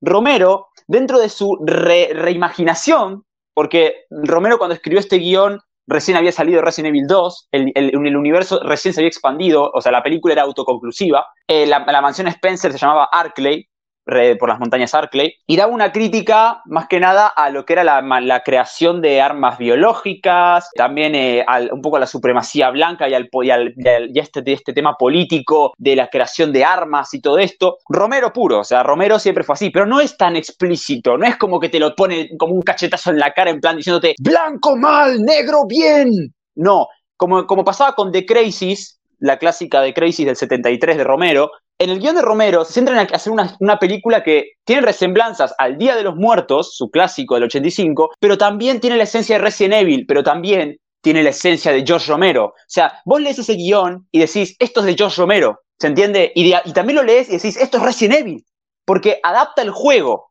pero no lo hace uno a uno, sino que lo hace a su forma, pero sin bastardearlo, porque lo adapta. Y bien, las descripciones de la mansión, el laboratorio, las criaturas, el Tyrant, matan al Tyrant con un lanzacohetes. O sea, es espectacular las escenas como están narradas. De hecho, hay una ilustradora en Twitter que está adaptando a cómic el guion y está siendo espectacular.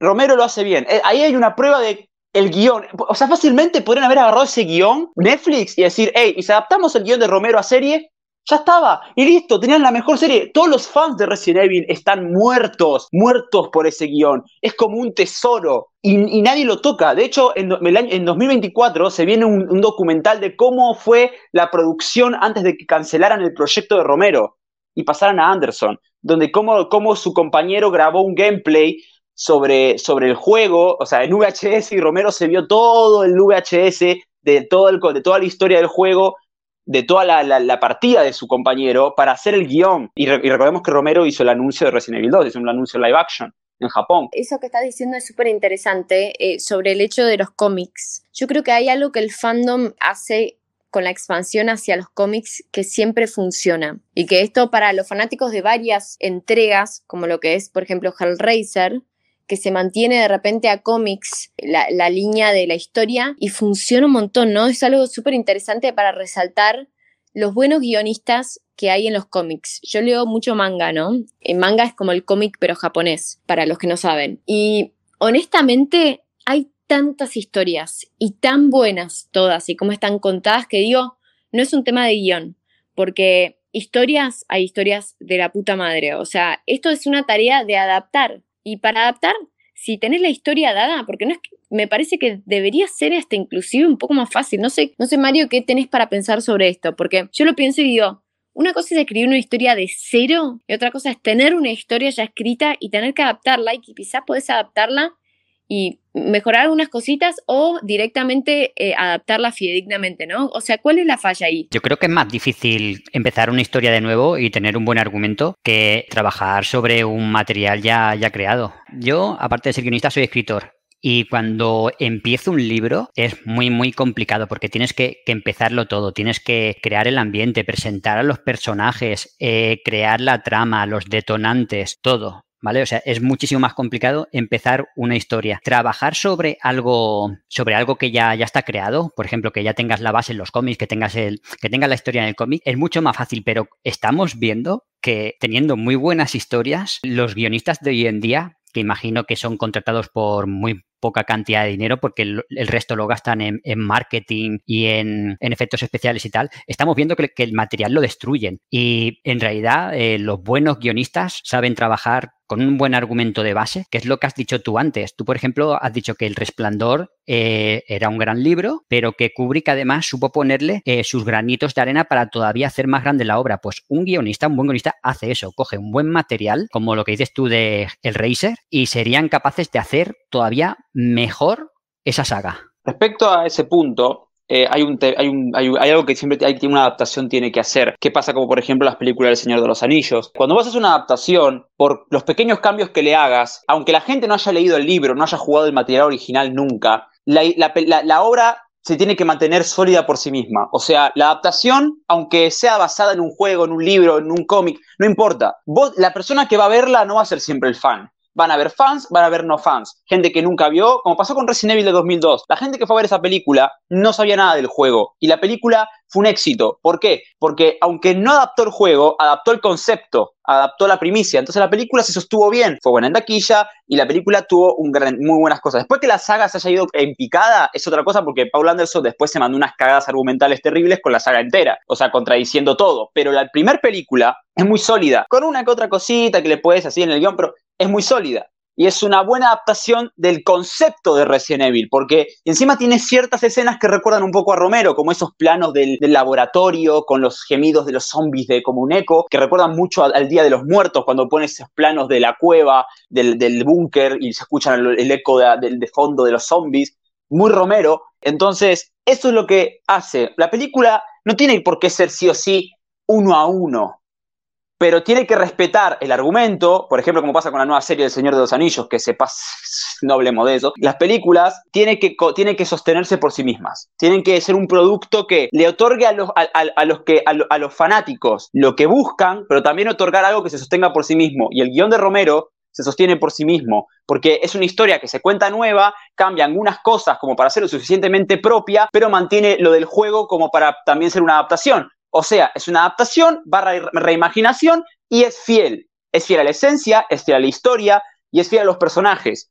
¿Tiene cambios? Sí. ¿Grandes? Más o menos, pero respeta. Y es, una y es un guion que funciona tanto para los fans como para los no fans, porque fácilmente podría haberse, convertido en una película de culto, masiva, como cualquier película de George Romero, y ser, y, uno de los, de los grandes estandartes de cómo hacer una adaptación de un videojuego cosa que, bueno, pocas veces pasa y literalmente es un, evento inédito que veremos si se rompe con la nueva eh, serie de Last of Us, que si The Last of Us es adaptable a la serie, Resident Evil directamente es, la tarea más fácil del mundo, porque creo que cualquiera que haya escrito un, relato corto te lo, puede, te lo puede escribir un guion de Resident Evil. El tema es que, bueno, eh, contratan a gente de salida de Wattpad. Después quería tocar otro tema, que era un punto específico, que era, uno es la escena del baile, la escena del baile de, la serie, que es literalmente un TikTok. Es horrible. Y saben que quiero hacer un paralelismo acá, porque estas de las escenas del baile en una película suele suceder, como pasó en Joker, la película de Todd Phillips, donde, donde Joaquín Phoenix se pone a bailar en el baño,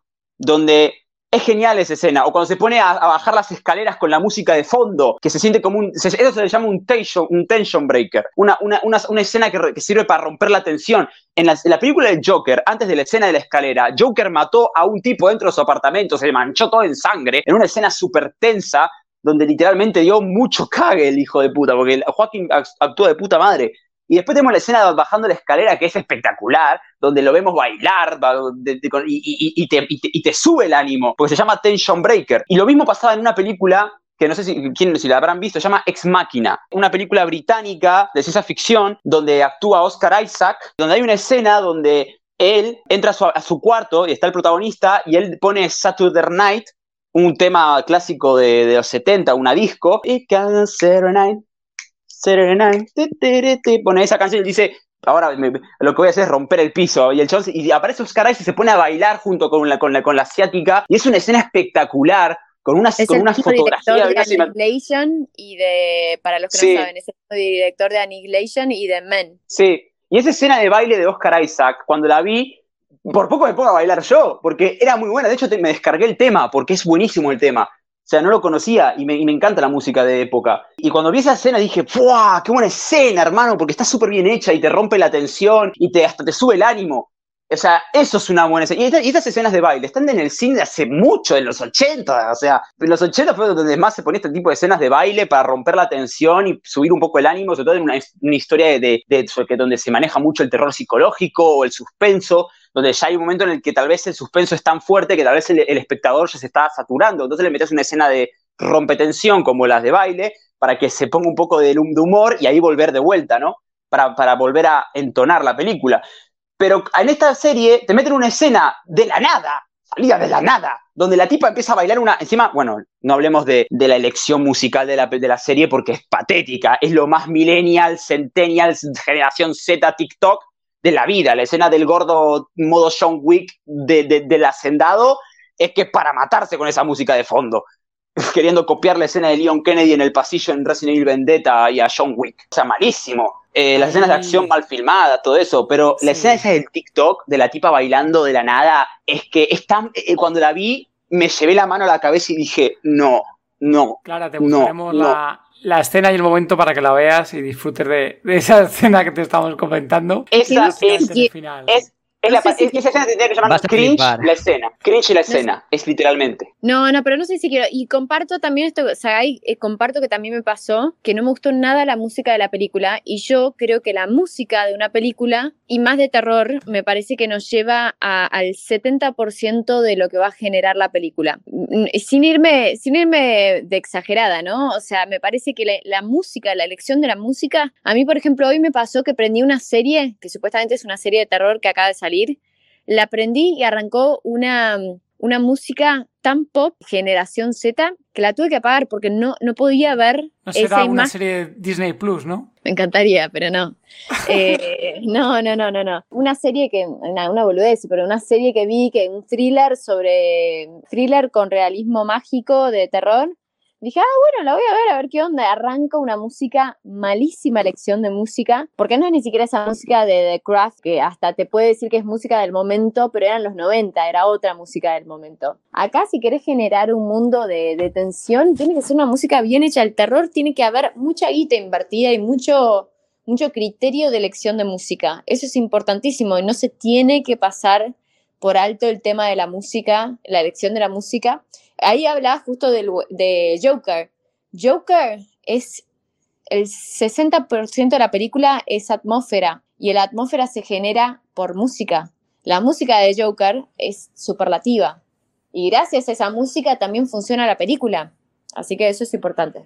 Sí, está genial lo que estamos comentando, pero tenemos un montón de comentarios. Hace poco publicamos la noticia de, de la cancelación de la, de la serie Resident Evil y tenemos un montón de comentarios, tanto positivos y negativos de la serie. Pero antes, oye, pues estamos aquí haciendo una pruebecita. Ya sabéis que los que estamos aquí eh, grabando, estamos probando con una aplicación nueva de grabación. Y una de las cosas que tenemos aquí probando es intentar ver si podemos tener invitados ocultos y que nos están escuchando. Entonces, uno de esas personas que está aquí haciendo la prueba es Papá Oso, que os manda un fuerte abrazo y saludo, que no ha podido él estar aquí participando en el directo. Y os manda un fuerte abrazo para, para todos y para todas. Y además, que sepáis que Papá Oso, bueno, quería yo que concretamente estuviera presente en, en esta grabación, porque es una de las personas que nos ha dicho que a él sí le ha gustado la serie. Oye, que, estamos hablando de Papá que no es un adolescente, que no es un que no es una película que supuestamente una serie que está dirigida especialmente para él, pero a él la serie como tal sí le ha gustado, ¿no? Entonces, por, por añadir un poquito más lo que he dicho, voy a leeros unos cuantos comentarios que tenemos en, en las redes sociales de Todo de Zombie, por ejemplo en Facebook. Marilyn Marion nos comenta.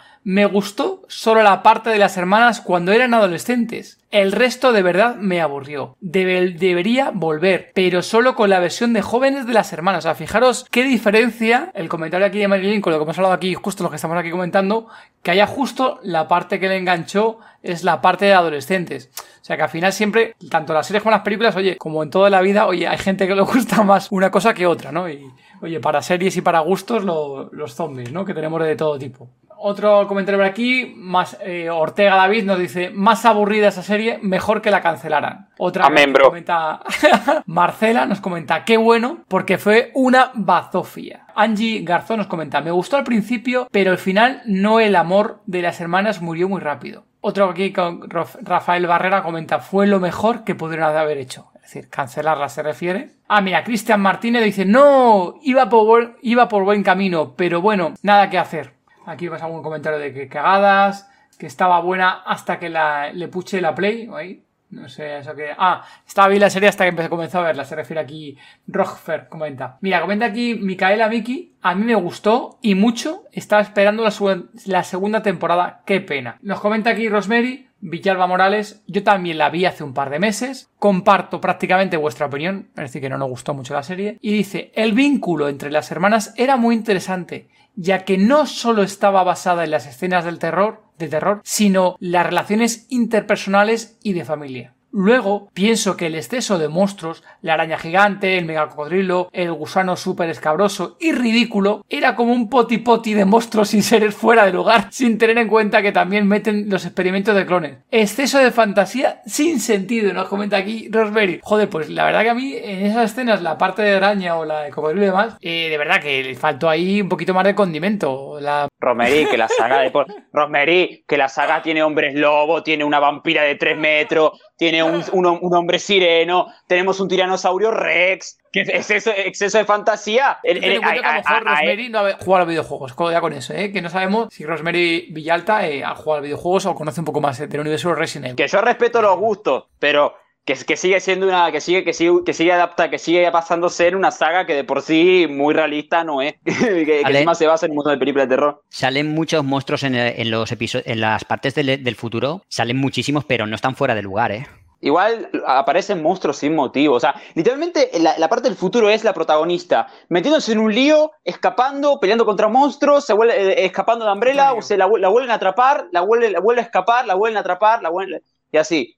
Ahora, hay un temita que me olvidé, que me de, contar, muy cortito, y es, bueno, primero, que la dirección de la, serie es malísima, o sea, la- las escenas de acción, la fotografía, eh, horrible, pero hay una cosa que quería nombrar y es el clickbait de la serie, el mayor clickbait. Primero es cómo al doctor Salvador, al hombre de la motosierra, al macho, ma- macho pecho peludo que me dio pesadillas de chico en Resident Evil 4, literalmente lo mató un gordo choripaneo de un tiro en la cabeza como si fuera un 4, un cuatro de copas, cuando ese tipo era el más, uno de los más duros del cuarto juego. Eso fue literalmente una escupida a la jeta a todos los fans de Resident Evil. Y dos, el pinche Tyrant. En el tráiler, en, en los dos trailers de la serie, hay escenas de un Tyrant metido en un contenedor, como en Resident Evil 1. Bueno, ese Tyrant, literalmente, es un clickbait. Porque el Tyrant nunca pelea contra los personajes en la parte del pasado, en el flashback, sino que el Tyrant se libera, pero nunca vemos cómo se libera. Solo vemos al Tyrant en las escenas ya mostradas en el tráiler, porque las únicas escenas del Tyrant son las de los dos trailers, y una escena final donde él de los escombros del laboratorio sale su mano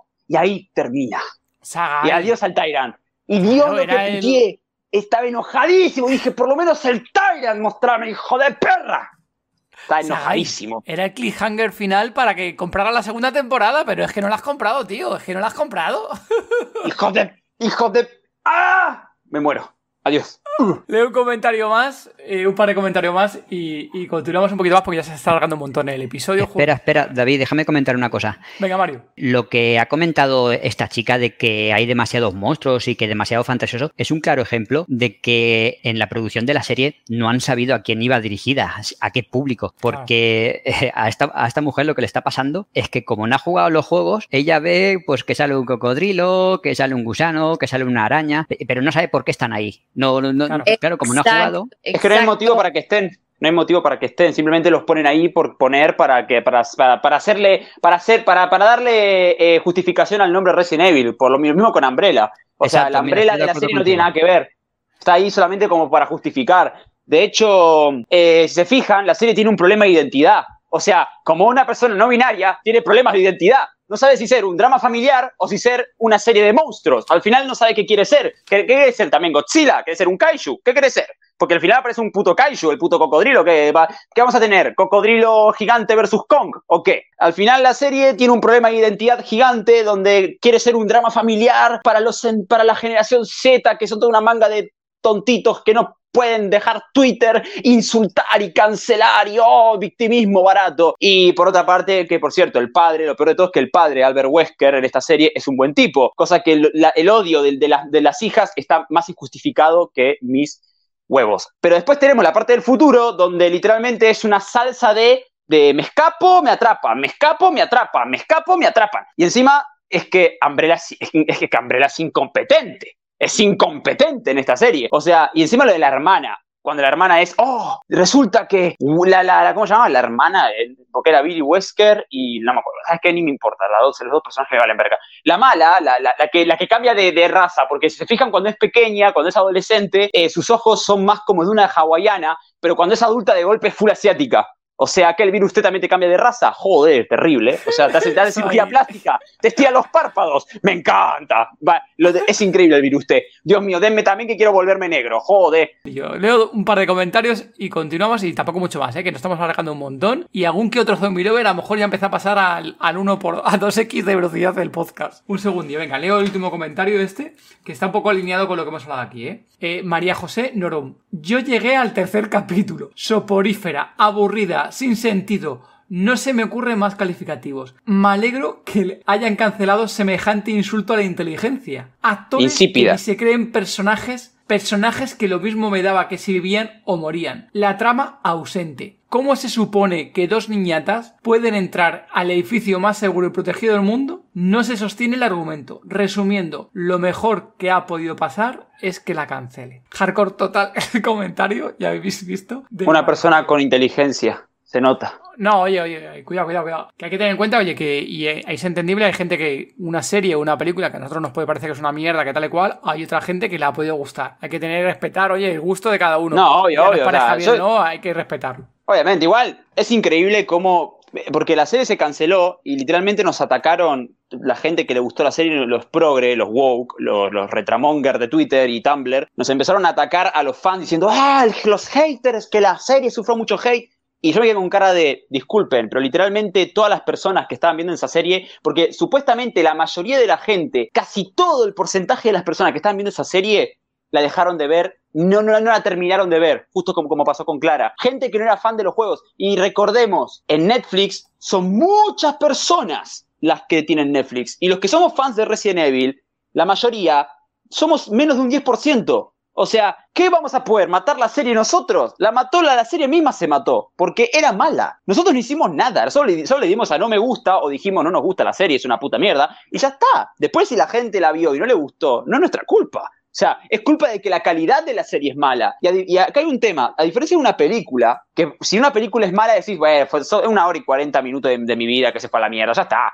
Pero una serie que dura 8 horas, gastarte 8 horas de tu vida viendo este bodrio, o sea, es que es duro, porque una serie puede ser que tenga altibajos, pero que sea mala en general y tener que tragártela, es, yo me la tragué porque para, para el podcast y porque soy fan de Resident Evil y porque cometí un error capital de mi vida y me voy a arrepentir porque ahora tengo que ir a la iglesia para, para poder arreglar tales cosas y de paso tengo que tomar algún tipo de hormona para, para restablecer mis neuronas muertas. Pero literalmente la serie murió por sí sola. O sea, no es culpa de los fans de Resident Evil. Nosotros no hicimos nada. La serie estaba muerta antes de nacer. O sea, nació, la gente la empezó a ver en masividad, porque como todo producto de Netflix que sale, la ven en masivo. Y lo mismo pasó con Sandman, la adaptación del cómic de Neil Gaiman. Estuvo una semana, dos semanas en, lo- en el top y desapareció. Y, y y y parece que está en el limbo. Con Sandman, solamente quiero meter ahí mi comentario, pero nefasto. Misma línea, sorry, pero toda la gente que defendió la serie para mí le pagaron. Hasta Neil Gaiman, porque supuestamente Neil Gaiman estaba metido en la serie, para detrás de los guiones y todo, y el casting. Papá Oso Yo que ni le la la serie, os confirmo que no le pagaron, ¿eh? Papá Oso que le gustó la serie, os confirmo que no le, no le han pagado nada. No, no, no, no, no. Es la versión moderna de Crepúsculo. Uh, hostia, vale. Eso, Oh, shit. Eso es mucho, ¿eh? Sí, sí, gente. Eso es mucho. Sí, gente. Yo voy a decir esto porque te juro que hablando de justamente adaptaciones de cosas, el cómic, que es una oscuridad tremenda, y esta cosa que es, que es un patrón en Netflix para mí, que, que lo estoy viendo y por eso me da mucho miedo cuando Netflix agarra cosas, porque le baja un montón de calidad al producto con tal de ser políticamente correcto y presentar las cosas de una manera estética como si fueran videoclips, como hablamos, eh, videoclips o comerciales. Sandman es una, una- un cómic súper oscuro, súper gore, súper jodido. Y basado Y- en el estilo punk. Su arte está basado mucho en la estética punk, Bueno, el metalera, cuerpo- croquera, etc. cuervo, en la película El Cuervo es lo que yo me imaginaba de la adaptación de Sandman. Y apareció Crepúsculo. Entonces como que tiene esas cosas que me parece que pasan, que, que es, ponemos algo que sea políticamente correcto con algo que sea lindo, y la prioridad está en eso, y en sexto lugar está el guion y la trama, que para mí son esas cosas que, vemos problemáticas y que no importa si pongas buenos actores, porque Sandman tiene buenos actores, de hecho está la mitad del elenco de Juego de Tronos ahí metido, y, y ni siquiera ellos pudieron rescatar y remar. A mí me parece que por más de que pongas un buen actor, si vos no tenés un buen guion, no importa que pongas a Leonardo DiCaprio, como pasó en Don't Look Up, de hecho también de Netflix. Uy chicos, van a recancelar, no Netflix, los amo. Síganme contratando, por favor. No dejen de contratarme. Eh, Esperemos no, no, no te etiquetaremos, no te etiquetaremos en, este, en esta publicación No, del no, podcast. Vamos a, decir, vamos a decir la posta. Las únicas dos series de Netflix buenas que hay actualmente son Peaky Blinders y Stranger Things. Después No, Netflix No, en- en- nada más. No, No, no, para, voy a decir algo y voy a decir algo para reivindicar a Netflix. Lo voy a decir Netflix para reivindicarme porque sí quiero algunas cosas que vos haces y me parece que está importante esto de resaltar lo que haces bien. Y esta serie es de mis series preferidas hasta el momento y es una serie de zombies que para mí es mejor que The Walking Dead y se llama Kingdom y es una serie de zombies coreana de Netflix, original de Netflix, que yo me caí de culo con la primera temporada. No podía creerlo, ya me habían avisado que se venía una película de zombies y samuráis. Bueno, no samuráis porque es coreano, pero el, el samurái coreano. Y dije, ay, esto es interesante, ¿qué me van a dar? Y fui, honestamente, sin ninguna expectativa y me vi una de las mejores series al nivel de Juego de Tronos. A nivel de Juego de Tronos. No sé qué va a pasar porque nos hicieron, nos hicieron una entrega de dos temporadas nomás que tardaron mucho en hacerse y una película que conecta las dos temporadas que salió. Y para mí, eso que hicieron es superlativo. Entonces ahí tenés el buen ejemplo de lo que es altos zombies de la puta madre. Zombies de, si sos zombie lover, tenés que ver Kingdom de Netflix, una serie original de Netflix. Y eso se hizo también, ¿por qué?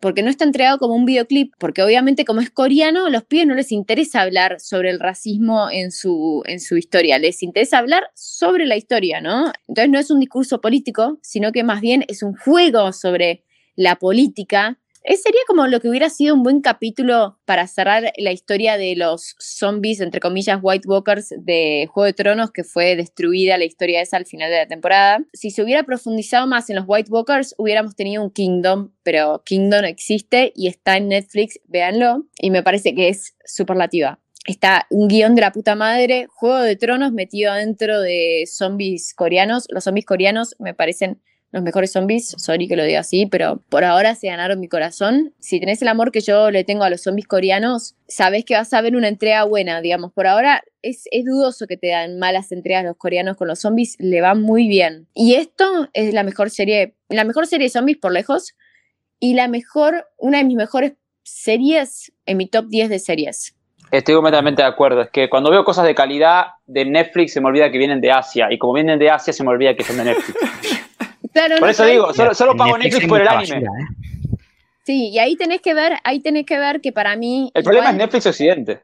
Es, es, Netflix Occidente el problema. Netflix, América, eh, Europa. Total. Y además lo peor de todo es que después consumimos las buenas series, porque tanto el juego del calamar, que, que total, el juego del calamar se vio antes, pero está muy bien narrada, y ahí vamos a lo que es un buen guion. La historia del juego del calamar la vimos 500 veces. Es más, yo vi la versión medio floja que hizo Hollywood, anterior al juego de calamar, que se llama Escape Room, que es tipo medio escapar de un tipo, nada, esos juegos que te van matando si no ganás. Medio que es el juego del miedo, So, de James Wan. Aún ya lo vimos a ese formato, lo vimos, pero que hay acá un guion espectacular. Entonces no importa que se haga algo que ya se vio, porque el juego del calamar tiene un poco de merchandising que, que, que funciona como para lo que es el marketing, pero igual es una serie súper original y está muy linda la serie. Por más de que vos ya la viste a la serie antes. O sea, James Wan ya la había hecho antes cuando hizo el juego del miedo, juegos que te matan. O sea, esa historia ya la vimos. Netflix tiene una buena serie de zombies. ¿Quieren ver una buena serie y sacarse encima la mala experiencia de Resident Evil? Vayan a ver Kingdom. Para cerrar, eh, si quieren ver una película que recuerde a Resident Evil, que de hecho creo que es el, exactamente lo que debería haber sido Welcome to Raccoon City, es el remake de The Crazies de 2010, del, remake de la clásica peli de George Romero, que a diferencia del original, que se centraba más en el tema militar y toda la crítica a las armas biológicas, la remake se centra en una peli, es una peli completa de suspenso y terror que se centra, a diferencia del original, en los supervivientes y cómo sobreviven en ese pueblo. Y es una, y literalmente la trama es la misma que la de Welcome to Raccoon City, solo que bien hecha. Eh, ahí está el paralelismo de si quieren ver una peli que literalmente es Welcome to Raccoon City, pero hecha literalmente 10 años antes y bien, The Crazy de 2010, la remake del clásico de Romero. Mario. Pues mm, no, no voy a añadir nada. Yo ya me he quedado a gusto con todo lo que he dicho sobre los guiones y la producción. Bueno, sí, voy a añadir algo que esto que decíais de Netflix, de que Netflix Occidente, estoy de acuerdo, pero yo, creo que los asiáticos tienen claro que, que la base de, de una buena producción es el argumento. Aquí parece que tenemos claro que tienen que ser los efectos especiales lo, que haga atractivo una serie y una película. Eso es un fallo enorme. Bueno, y es lo que le pasa a Resident Evil, es lo mismo. Es el, caso perfecto. Es de tirar de una franquicia, ponerle Resident Evil, porque sabes que eso va a llamar, ponerle unos efectos especiales que encima son cutres, para que se vea una araña, un gusano y un líquer y no sé qué más se veía por ahí, y con eso intentar enganchar. Por lo que estoy viendo en Asia, pues te enganchan con el argumento. Me parece fantástico. A lo mejor el futuro del cine está ahí en Asia y, Occidente queda relegado a un segundo plano. Para mí el futuro del cine está en, el cine independiente. Yo últimamente vengo viendo muchas pelis de independientes y tengo que decir que como pelis como Ex Máquina, las películas de Panos Cosmatos, así, ¿no? Eh, ahí es donde encuentro buenas películas porque porque con muy poco hacen mucho y como, y como ya cité a Panos Cosmatos, el problema no es, no es como la, historia que cuentes, sino el cómo la cuentes. Y ahí está el mayor problema. O sea, igual puedes hacer una peli súper simple, que los Blackbuster son geniales, a, Top Gun Maverick me, me, me, me, voy. me fui a ver Top Gun, la nueva de Top Gun, que me encanta la original, me vi la nueva y es mejor que la original. Se puede hacer una buena historia, aún siendo una secuela que se hizo literalmente como 30 años después. Me vuelvo, Gasbuster Afterlife. Gran secuela de las, de las dos originales que literalmente demostró que se puede hacer una nueva Gasbuster y dejar ese ñordo de 2016 atrás. Se puede contar nuevas historias. El problema es que necesitas gente competente, gente que quiera contar una historia. No importa si es simple, compleja, si tiene metáforas. Lo que importa es que cuentes una buena historia. No importa si lo como sea, que sea una buena historia, contá algo que valga la pena. O sea, si simplemente vas a hacer un panfleto y ya está, como fue Resident Evil, que fue simplemente un panfleto victimista eh, y, para sacar plata, pues entonces no hagas nada. O sea, porque para, la, para pelis malas está la serie B. O sea, para lo malo está la serie B, que por lo menos nos reímos con las pelis de serie B, porque como The Room, como Troll, como y un, montón más. Pero hay pelis pochocleras buenas, como Top Gun, blackbusters buenos, como Gasbuster Afterlife, y hay pelis más artísticas, muy buenas, que también se pueden encontrar. Y así, el tema es que el cine hoy en día es así, es full malos guiones, full efectos. Clara. Yo voy a decir algo que junta lo que dice Mario y también lo que dice justamente eh, Sagai. Tanto lo que es el cine oriental como el cine independiente eh, tiene mucho foco en lo que es el guion y las historias. Y será por tema de presupuesto o por tema de que saben que es mejor de hacer las cosas de carne y hueso y no dejar todo para el CGI que queda a veces muy flojo cuando es solo CGI y que me parece que es algo que que juega en contra. Juega en contra creer que porque tenés CGI las cosas van a salir bien. Creo que un claro ejemplo de una contraposición de una película que tiene poco CGI y que sin embargo es una de las mejores películas de este año, que es Everything Everywhere All at Once, que es una película que, que para mí es de las más brillantes que vi hasta ahora, de A24. No tiene efectos especiales burdos, tiene detallecitos de efectos especiales y es como la versión buena de Doctor, Doctor Strange de que salió este año, El Multiverso de la Locura, véanla. Pero vuelvo a este tema de los zombies coreanos, que si hay que contratar 300 personas, te contrato 300 personas, pero no te las hago por CGI. Y esa es la diferencia cuando yo veo la horda zombie de CGI o la horda zombie que realmente está filmada con 300 extras, con todo lo que implica filmarlo. ¿Por qué? Porque esto es lo real.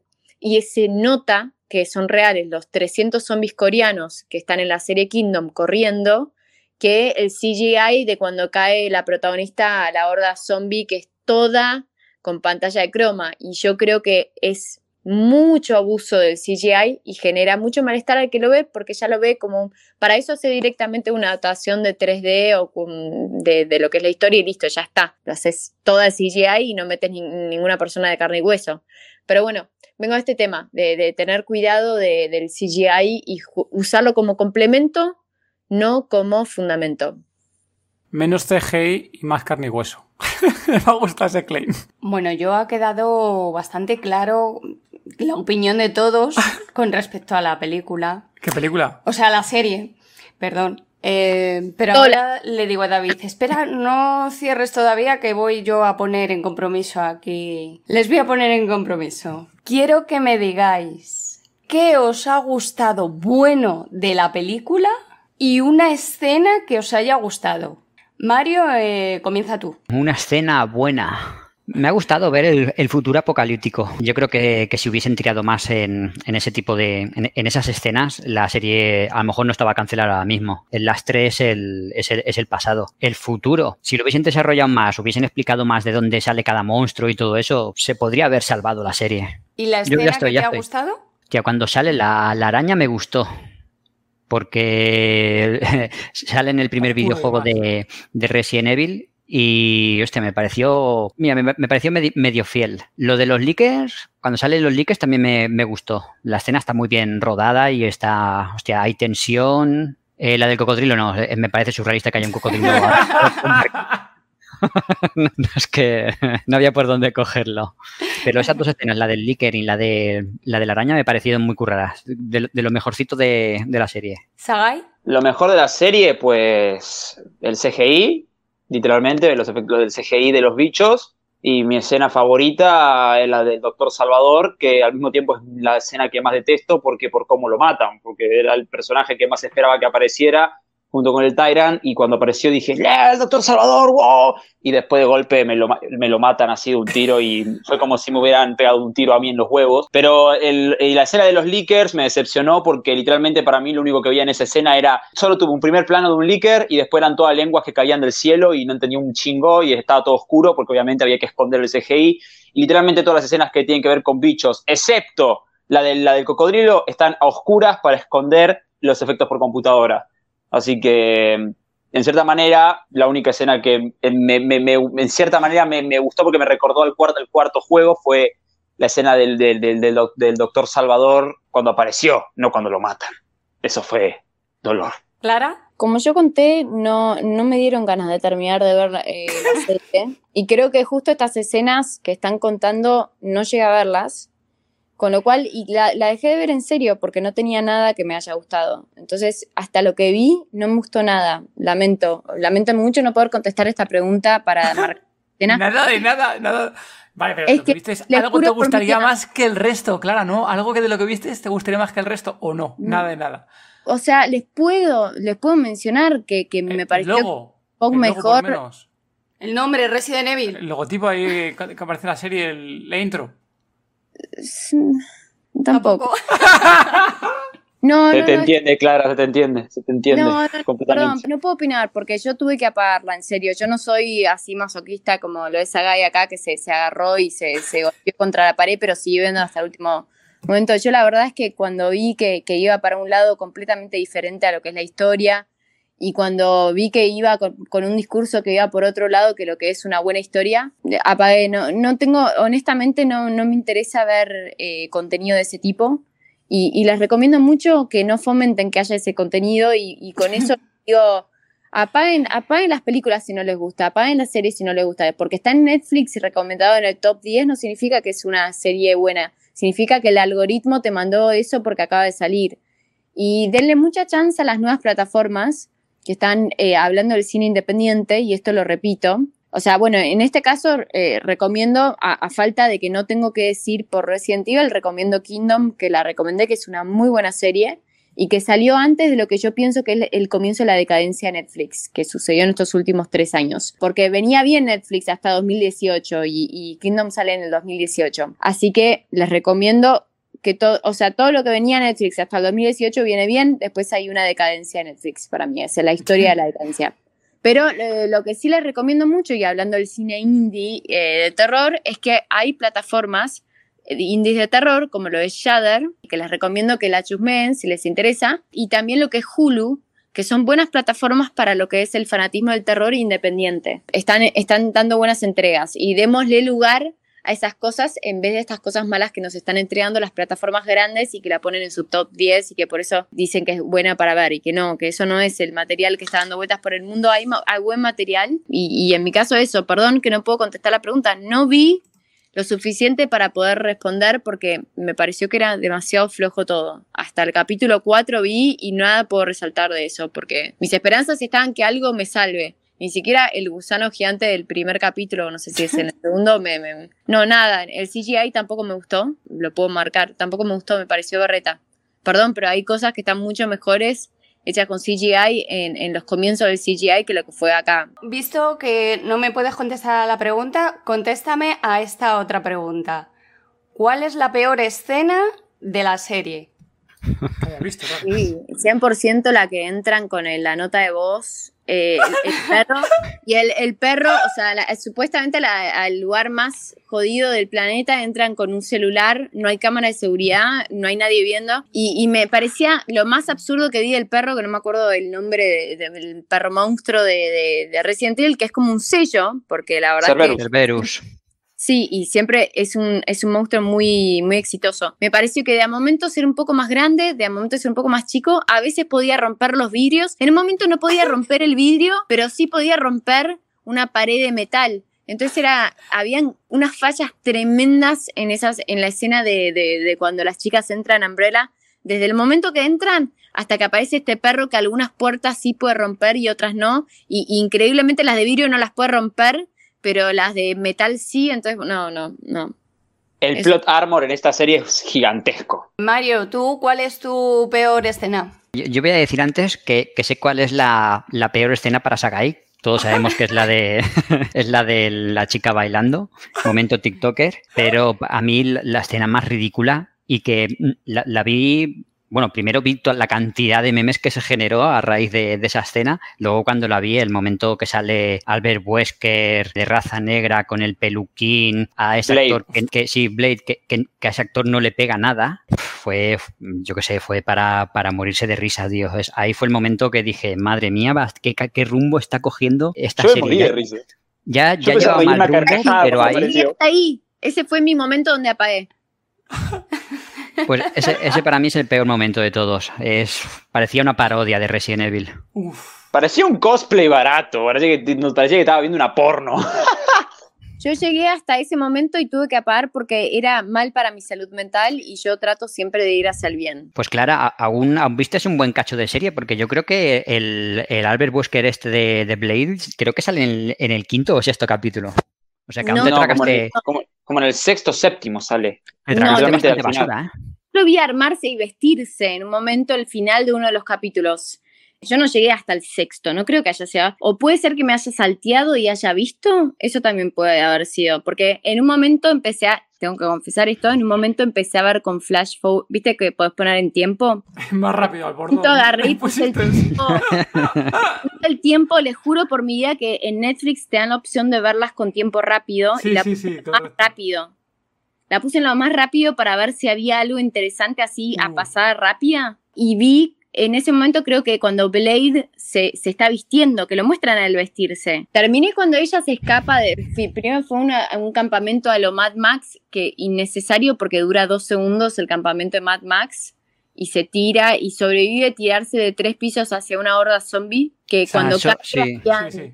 cuando Segundo se tira capítulo, a la creo. horda- cuando se tira a la horda zombie, de repente los zombies no estaban en hordas, sino que estaban a 10 kilómetros de donde estaba y, y al- y corrían, pero nunca la alcanzaban, aunque ella se quedaba quieta. Era como algo. Bueno, nada, chicos, qué sé yo. Yo, yo tuve que apagar esa serie. ¿Qué quieren que les diga?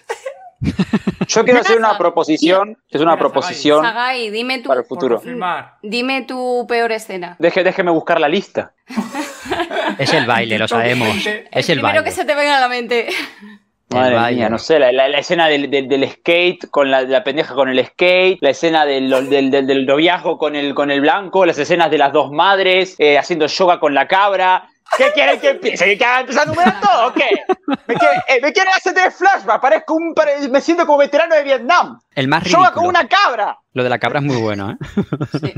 La peor escena para mí de la serie es cuando al Wesker, del padre de la niña, le meten en la cárcel y de repente se cae un, un ¿cómo se llama este? Un cuadrito. una- un adoquín de la pared y se ve al clon al otro lado y dices, pero ¿qué coño es esto? Y ves ahí el otro tío que está al otro lado, que ya te enteras que es el tema de los clones y demás, pero dices, pero ¿qué tipo de cárcel que tiras en un, adoquín y ves el de la cárcel de al lado? ¿Qué tipo de celdas tienen metidas en, en Raccoon City, no? Bueno, ¿Y cómo se escapa? ¿Y cómo, y cómo se escapa, Albert? y demás, en fin. Encima se escapa. Es como, Dios mío, esta hizo seguridad.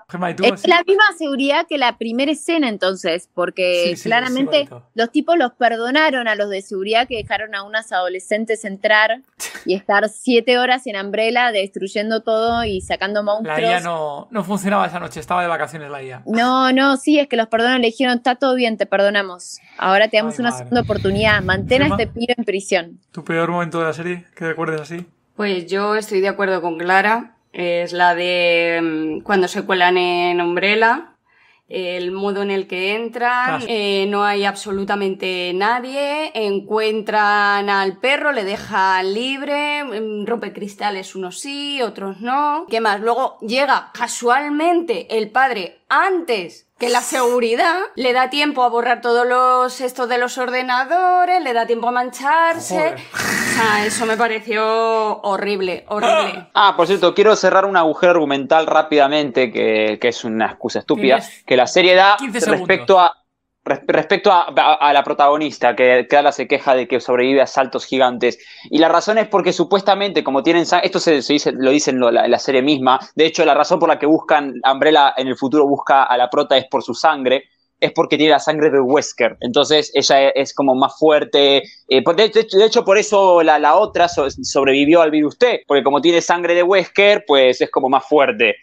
Entonces ahí tenés la, la explicación barata de por qué ella sobrevive a un salto de no sé cuántos metros ir sin romperse los putos tobillos, pues, porque es puto ah. Wesker y a toda culo. Correcto. Luego ya hablamos del fallo de guion de por qué los otros Wesker sobreviven sin sangre de las hijas y demás, ¿no? O qué tipo de cosas le está dando al otro clon para que sobreviva mientras que el padre tiene que sacar la sangre de las hijas. Plot armor, papá. o si Umbrella tiene ya una, ¿para qué quiera la otra? Que venga, vamos a ir dando por acabado este súper especial de Resident Evil. Antes que es una proposición rápida. Ahora mismo. Sí, ahora mismo. Cuando se termine de. Cuando esta chica, la chica de Twitter esta, termine de adaptar el guion de Romero, leernos el guion y el cómic, este hecho eh, eh, adaptado por esta fan, y hacer un podcast sobre, el, sobre la versión de Romero de Resident Evil, para sacarnos el mal sabor de boca. Mm, ¿Vas a echarle una, mano finalmente para traducirlo, Sagai? Sí que podemos. O sea, hay, una traducción del guion, aunque no es perfecta, pero ya está, hay una versión traducida del guion por ahí por internet. Y, no sé, si el inglés lo, se lo maneja, en el cómic se le bastante fácil. Ah, Después de, cómo, de cómo ha ido esta serie, yo creo que va a pasar mucho, muchísimo tiempo para ver algo nuevo de Resident Evil en pantalla. ¿eh? Sí, yo creo que también. Solo esperemos lo de CGI. Después, después del éxito de la película y la serie. Pensar que eh, e, es casi un récord que cancelen una serie tras un mes y medio. ¿eh? Eso yo creo que la va a sentenciar. Para que alguien coja ahora un, eh, guion de Resident Evil, complicado. Bueno, a lo mejor Anderson se lanza.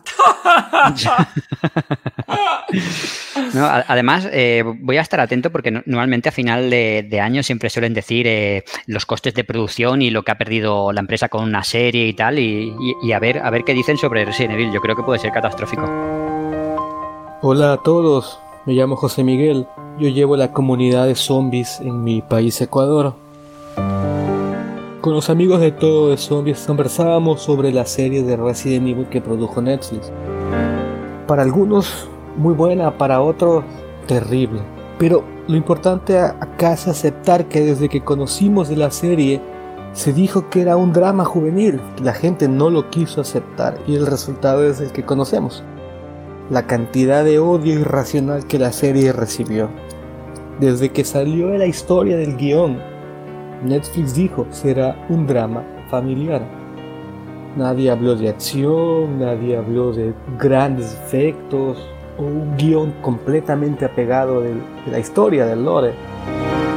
Es que desde ahí ya nos hicimos expectativas muy altas. Yo creo que ese fue el problema. En lo personal, como fan del género, no me gustó tanto la serie demasiado drama para mi gusto y la cantidad de ideas ideológicas saturó la serie. Ese fue el problema, la serie está saturada. Pero si dejamos a un lado el drama juvenil, el drama vegano, el drama familiar Wesker, la serie estuvo muy buena. Miren la, parte de los zombies, eh, los efectos del maquillaje de los zombies, el CGI de la araña, de los Licker el CGI del cocodrilo me pareció espectacular. Pudieron haber hecho algo tan grande, tan impresionante, pero les faltó visión. Yo creo que el mayor culpable de todo lo que pasó fueron los showrunners de la serie. Creo que escogieron a los showrunners equivocados. Porque si revisas sus redes sociales, ellos empezaron a decir, ellos corrieron la historia de que la serie sería completamente apegada al lore, que se respetarían las, todos los libros, las películas. Creo que vendieron algo que no fue. No lo sé. Metida de pata de ellos, eh, también los engañaron a ellos, o ellos exageraron.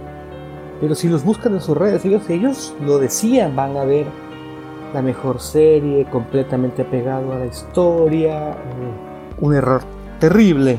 También los showrunners decían que íbamos a encontrar guiños en cada escena y la verdad que hay muy pocos guiños. Como Welcome to Raccoon City, que era puro guiño, pero tampoco le gustó a los, a los fans. Pero en esa serie sí vimos guiños. Aquí yo no vi muchos, la verdad. Y yo me he leído los libros, yo conozco el lore. Pero creo que los showrunners se equivocaron, nos vendieron una idea falsa. Aquí el gran perdedor somos los fans.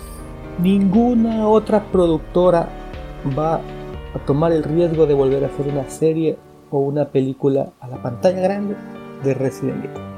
murió Resident Evil para la pantalla grande. Estamos hablando del cine, de las grandes productoras como Netflix, Amazon, HBO. alguien que quisiera no se va a arriesgar, ni loco. Saben del, del hype que el fan puede crear. Creo que aquí el gran ganador fue el odio y los fans perdimos. Yo, en lo personal, como fan, creo que la serie sí se merecía una segunda oportunidad. Una segunda temporada que corregir los errores, crear una historia distinta. Ya se dieron cuenta, eh, Netflix aceptó que se equivocaron. Creo que una segunda temporada hubiera sido muy productiva, hubieran hecho algo muy bien hecho. Fue una despedazada lo que le hicieron a la serie. La destruyeron. Terrible. Pero si se fijan bien, si lo analizas desde un punto de vista, para mí la serie fue hecha para un público nuevo, un público que no conoce lore, que no conoce la historia, para alguien completamente virgen en el tema de Resident Evil. Para ellos la serie fue espectacular, porque no esperaban mucho del lore, del, drama, de las historias. Para ellos fue algo nuevo, fue algo novedoso y les encantó, pero no se tomó, no se respetó el pensamiento de ellos. Recomiendo que me sigan en Twitter, me encuentran como Zombie Ecuador. Tenemos un equipo que estamos armando la biblioteca de género zombie más grande que podamos encontrar. Todos los días compartimos eh, películas, series, libros, mangas, animes, todo de zombies. Todo lo que tenga que ver con zombies. Ya llevamos más de 500 películas, casi 100 series, cientos de cortos. Nuestra idea es que la gente conozca lo que es el género zombie mucha gente le preguntas cuáles son sus películas favoritas de zombies, siempre te van a repetir las 5, las 6 más comunes, pero no conocen el trasfondo. Series muy buenas, ocultas, que nadie conoce, cortos, independientes, películas B. Hay muchísimo de conocer en el género. Quiero dar un abrazo a David, a Gema, a todos los que estamos, han hecho este podcast. Gracias por todo. Un abrazo. Saludos. Bueno, vamos a, cerrar lo dicho. Antes de nada, vamos a, darle un abrazo ahí a, a Oso, a Zoa, a Zombie Grouchy que se iba a pasar finalmente por a la grabación y finalmente no, no han podido pasar por la grabación. Entonces, un fuerte abrazo para ellos. Y como no, oye, daros las gracias aquí a los tres que estáis por aquí en el directo, a Gema también, que está por aquí. Que iba a decir yo, yo Gema también, que está por aquí, que se ha levantado varias veces en la visión de vosotros, pero el pequeñajo se ha puesto a llorar hace un rato, unas cuantas veces durante la grabación. Y oye, pues nada, os nombro a cada uno y decir dónde os pueden encontrar y próximos proyectos o en qué estáis trabajando, si queréis podéis comentarlo. Entonces, por ejemplo, Mario, si quieres tú coméntanos dónde pueden encontrarte el resto de Zombie Lover y en qué andas liado ahora, Mario. Bueno, yo estoy escribiendo a saco. En octubre a finales saco mi quinto libro ya. Y bueno, también estoy trabajando en tres guiones que tienen muy buena pinta. Y me pueden encontrar en, en Instagram como Mario Gomejim Así que estaré encantado de, que me sigan, de seguiros, de poder hablar, de comentar sobre, sobre todo de zombies, porque soy un amante de los zombies y tres de mis libros eh, están en la temática, una de las temáticas es los zombies. Así que cualquiera que me busque me va a encontrar para charlar y pasar ratos agradables sobre estas series que tanto nos gustan. Sagai, cuéntanos. Me pueden encontrar en Instagram, el cual actualmente lo tengo un poco inactivo porque Instagram me hace shadow banning sin motivo alguno, así que lo tengo inactivo por ahora, pero me pueden encontrar como arroba eh, así Sagai, como se escucha, y N-E-W-H-A, como Neuja.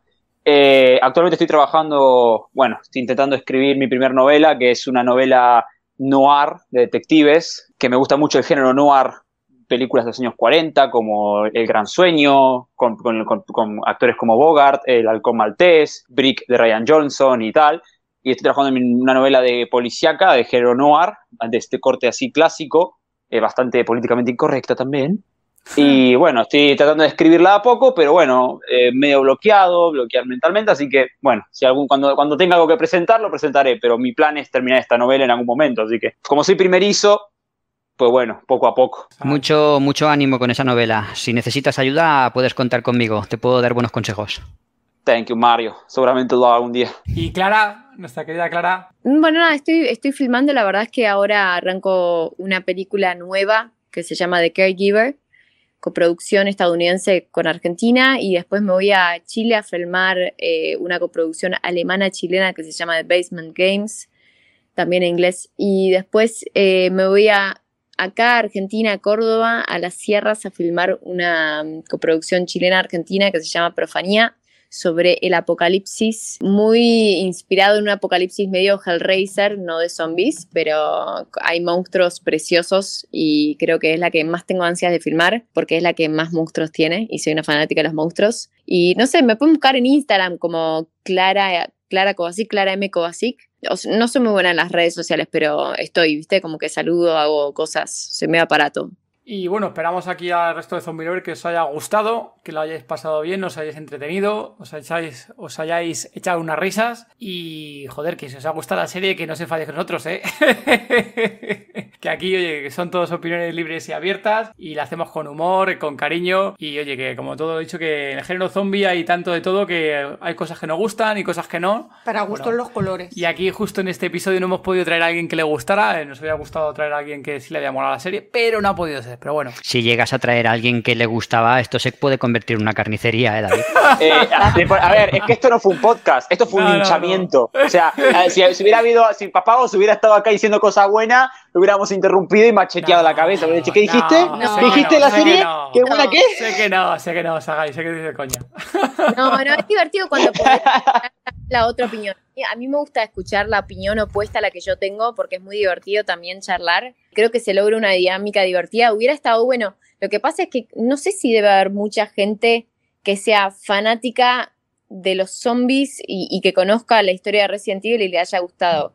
Creo que quizás a una persona que le pudo haber llegado a gustar esta serie debe haber sido alguien que nunca hubiera visto algo del género y venga de la telenovela y que se haya puesto a ver esta serie porque salió en el ranking de Netflix. No, no, no. Ahí, fíjate, justo en el caso de Papa Oso es súper fan del género zombie y se ha visto todas las de Resident Evil. ¿eh? No videojuegos, sé que no, eh, Papa Oso que no videojuegos, pero por ejemplo películas sí. Yo creo que también yo creo que como te pille esta serie, como te pille estado de ánimos, como te pille que estás viendo, que dejar de ver. Y yo creo que al final es un poco un cúmulo de cosas y también, oye, que hay gente que, que le gusta un poco otro tipo de cosas que no gustan a otros, ya está. Porque hay gente que los le colores, gustan unas cosas y hay gente que le gusta otras cosas, ya está. Es eso. Eh, pero sería, sería muy curioso, yo porque soy muy purista de los juegos y tal, pero me gustaría ver esta serie y no haber conocido nunca los juegos, a ver eh, la comparativa, ¿no? ¿Qué, qué estaría diciendo ahora mismo? Pues posiblemente serías un pelín menos hater, Mario, ya te lo digo yo. Respecto a los gustos. un pelín. Respecto, a los gustos, habría que agarrar a los de Twitter y a los de Tumblr y a todos los que nos insultan por nuestros gustos, a todos los woke, y decirles, hey, que las opiniones son como los culos, cada uno tiene el suyo. Pero claro, anda a decirle eso a un, a un, progre, que termina cancelando y tratando de machista, opresor, de destructor de identidades y un asesino en serie. Y adiós a tu vida. un fuerte abrazo, zombie lovers. Y adiós. Adiós. Adiós. Disponéis de las notas del episodio en toezombie.com. Si queréis hablar con nosotros o con el resto de zombie lovers, uniros al grupo de Telegram. Es totalmente gratuito. Podéis encontrarnos como Todo de Zombie. Muchas gracias por habernos escuchado. Gracias por vuestro apoyo en Patreon, vuestros comentarios en iVoox y vuestras 5 estrellas en Apple Podcast y Spotify y sobre todo por apoyar este género. Adiós. Chao.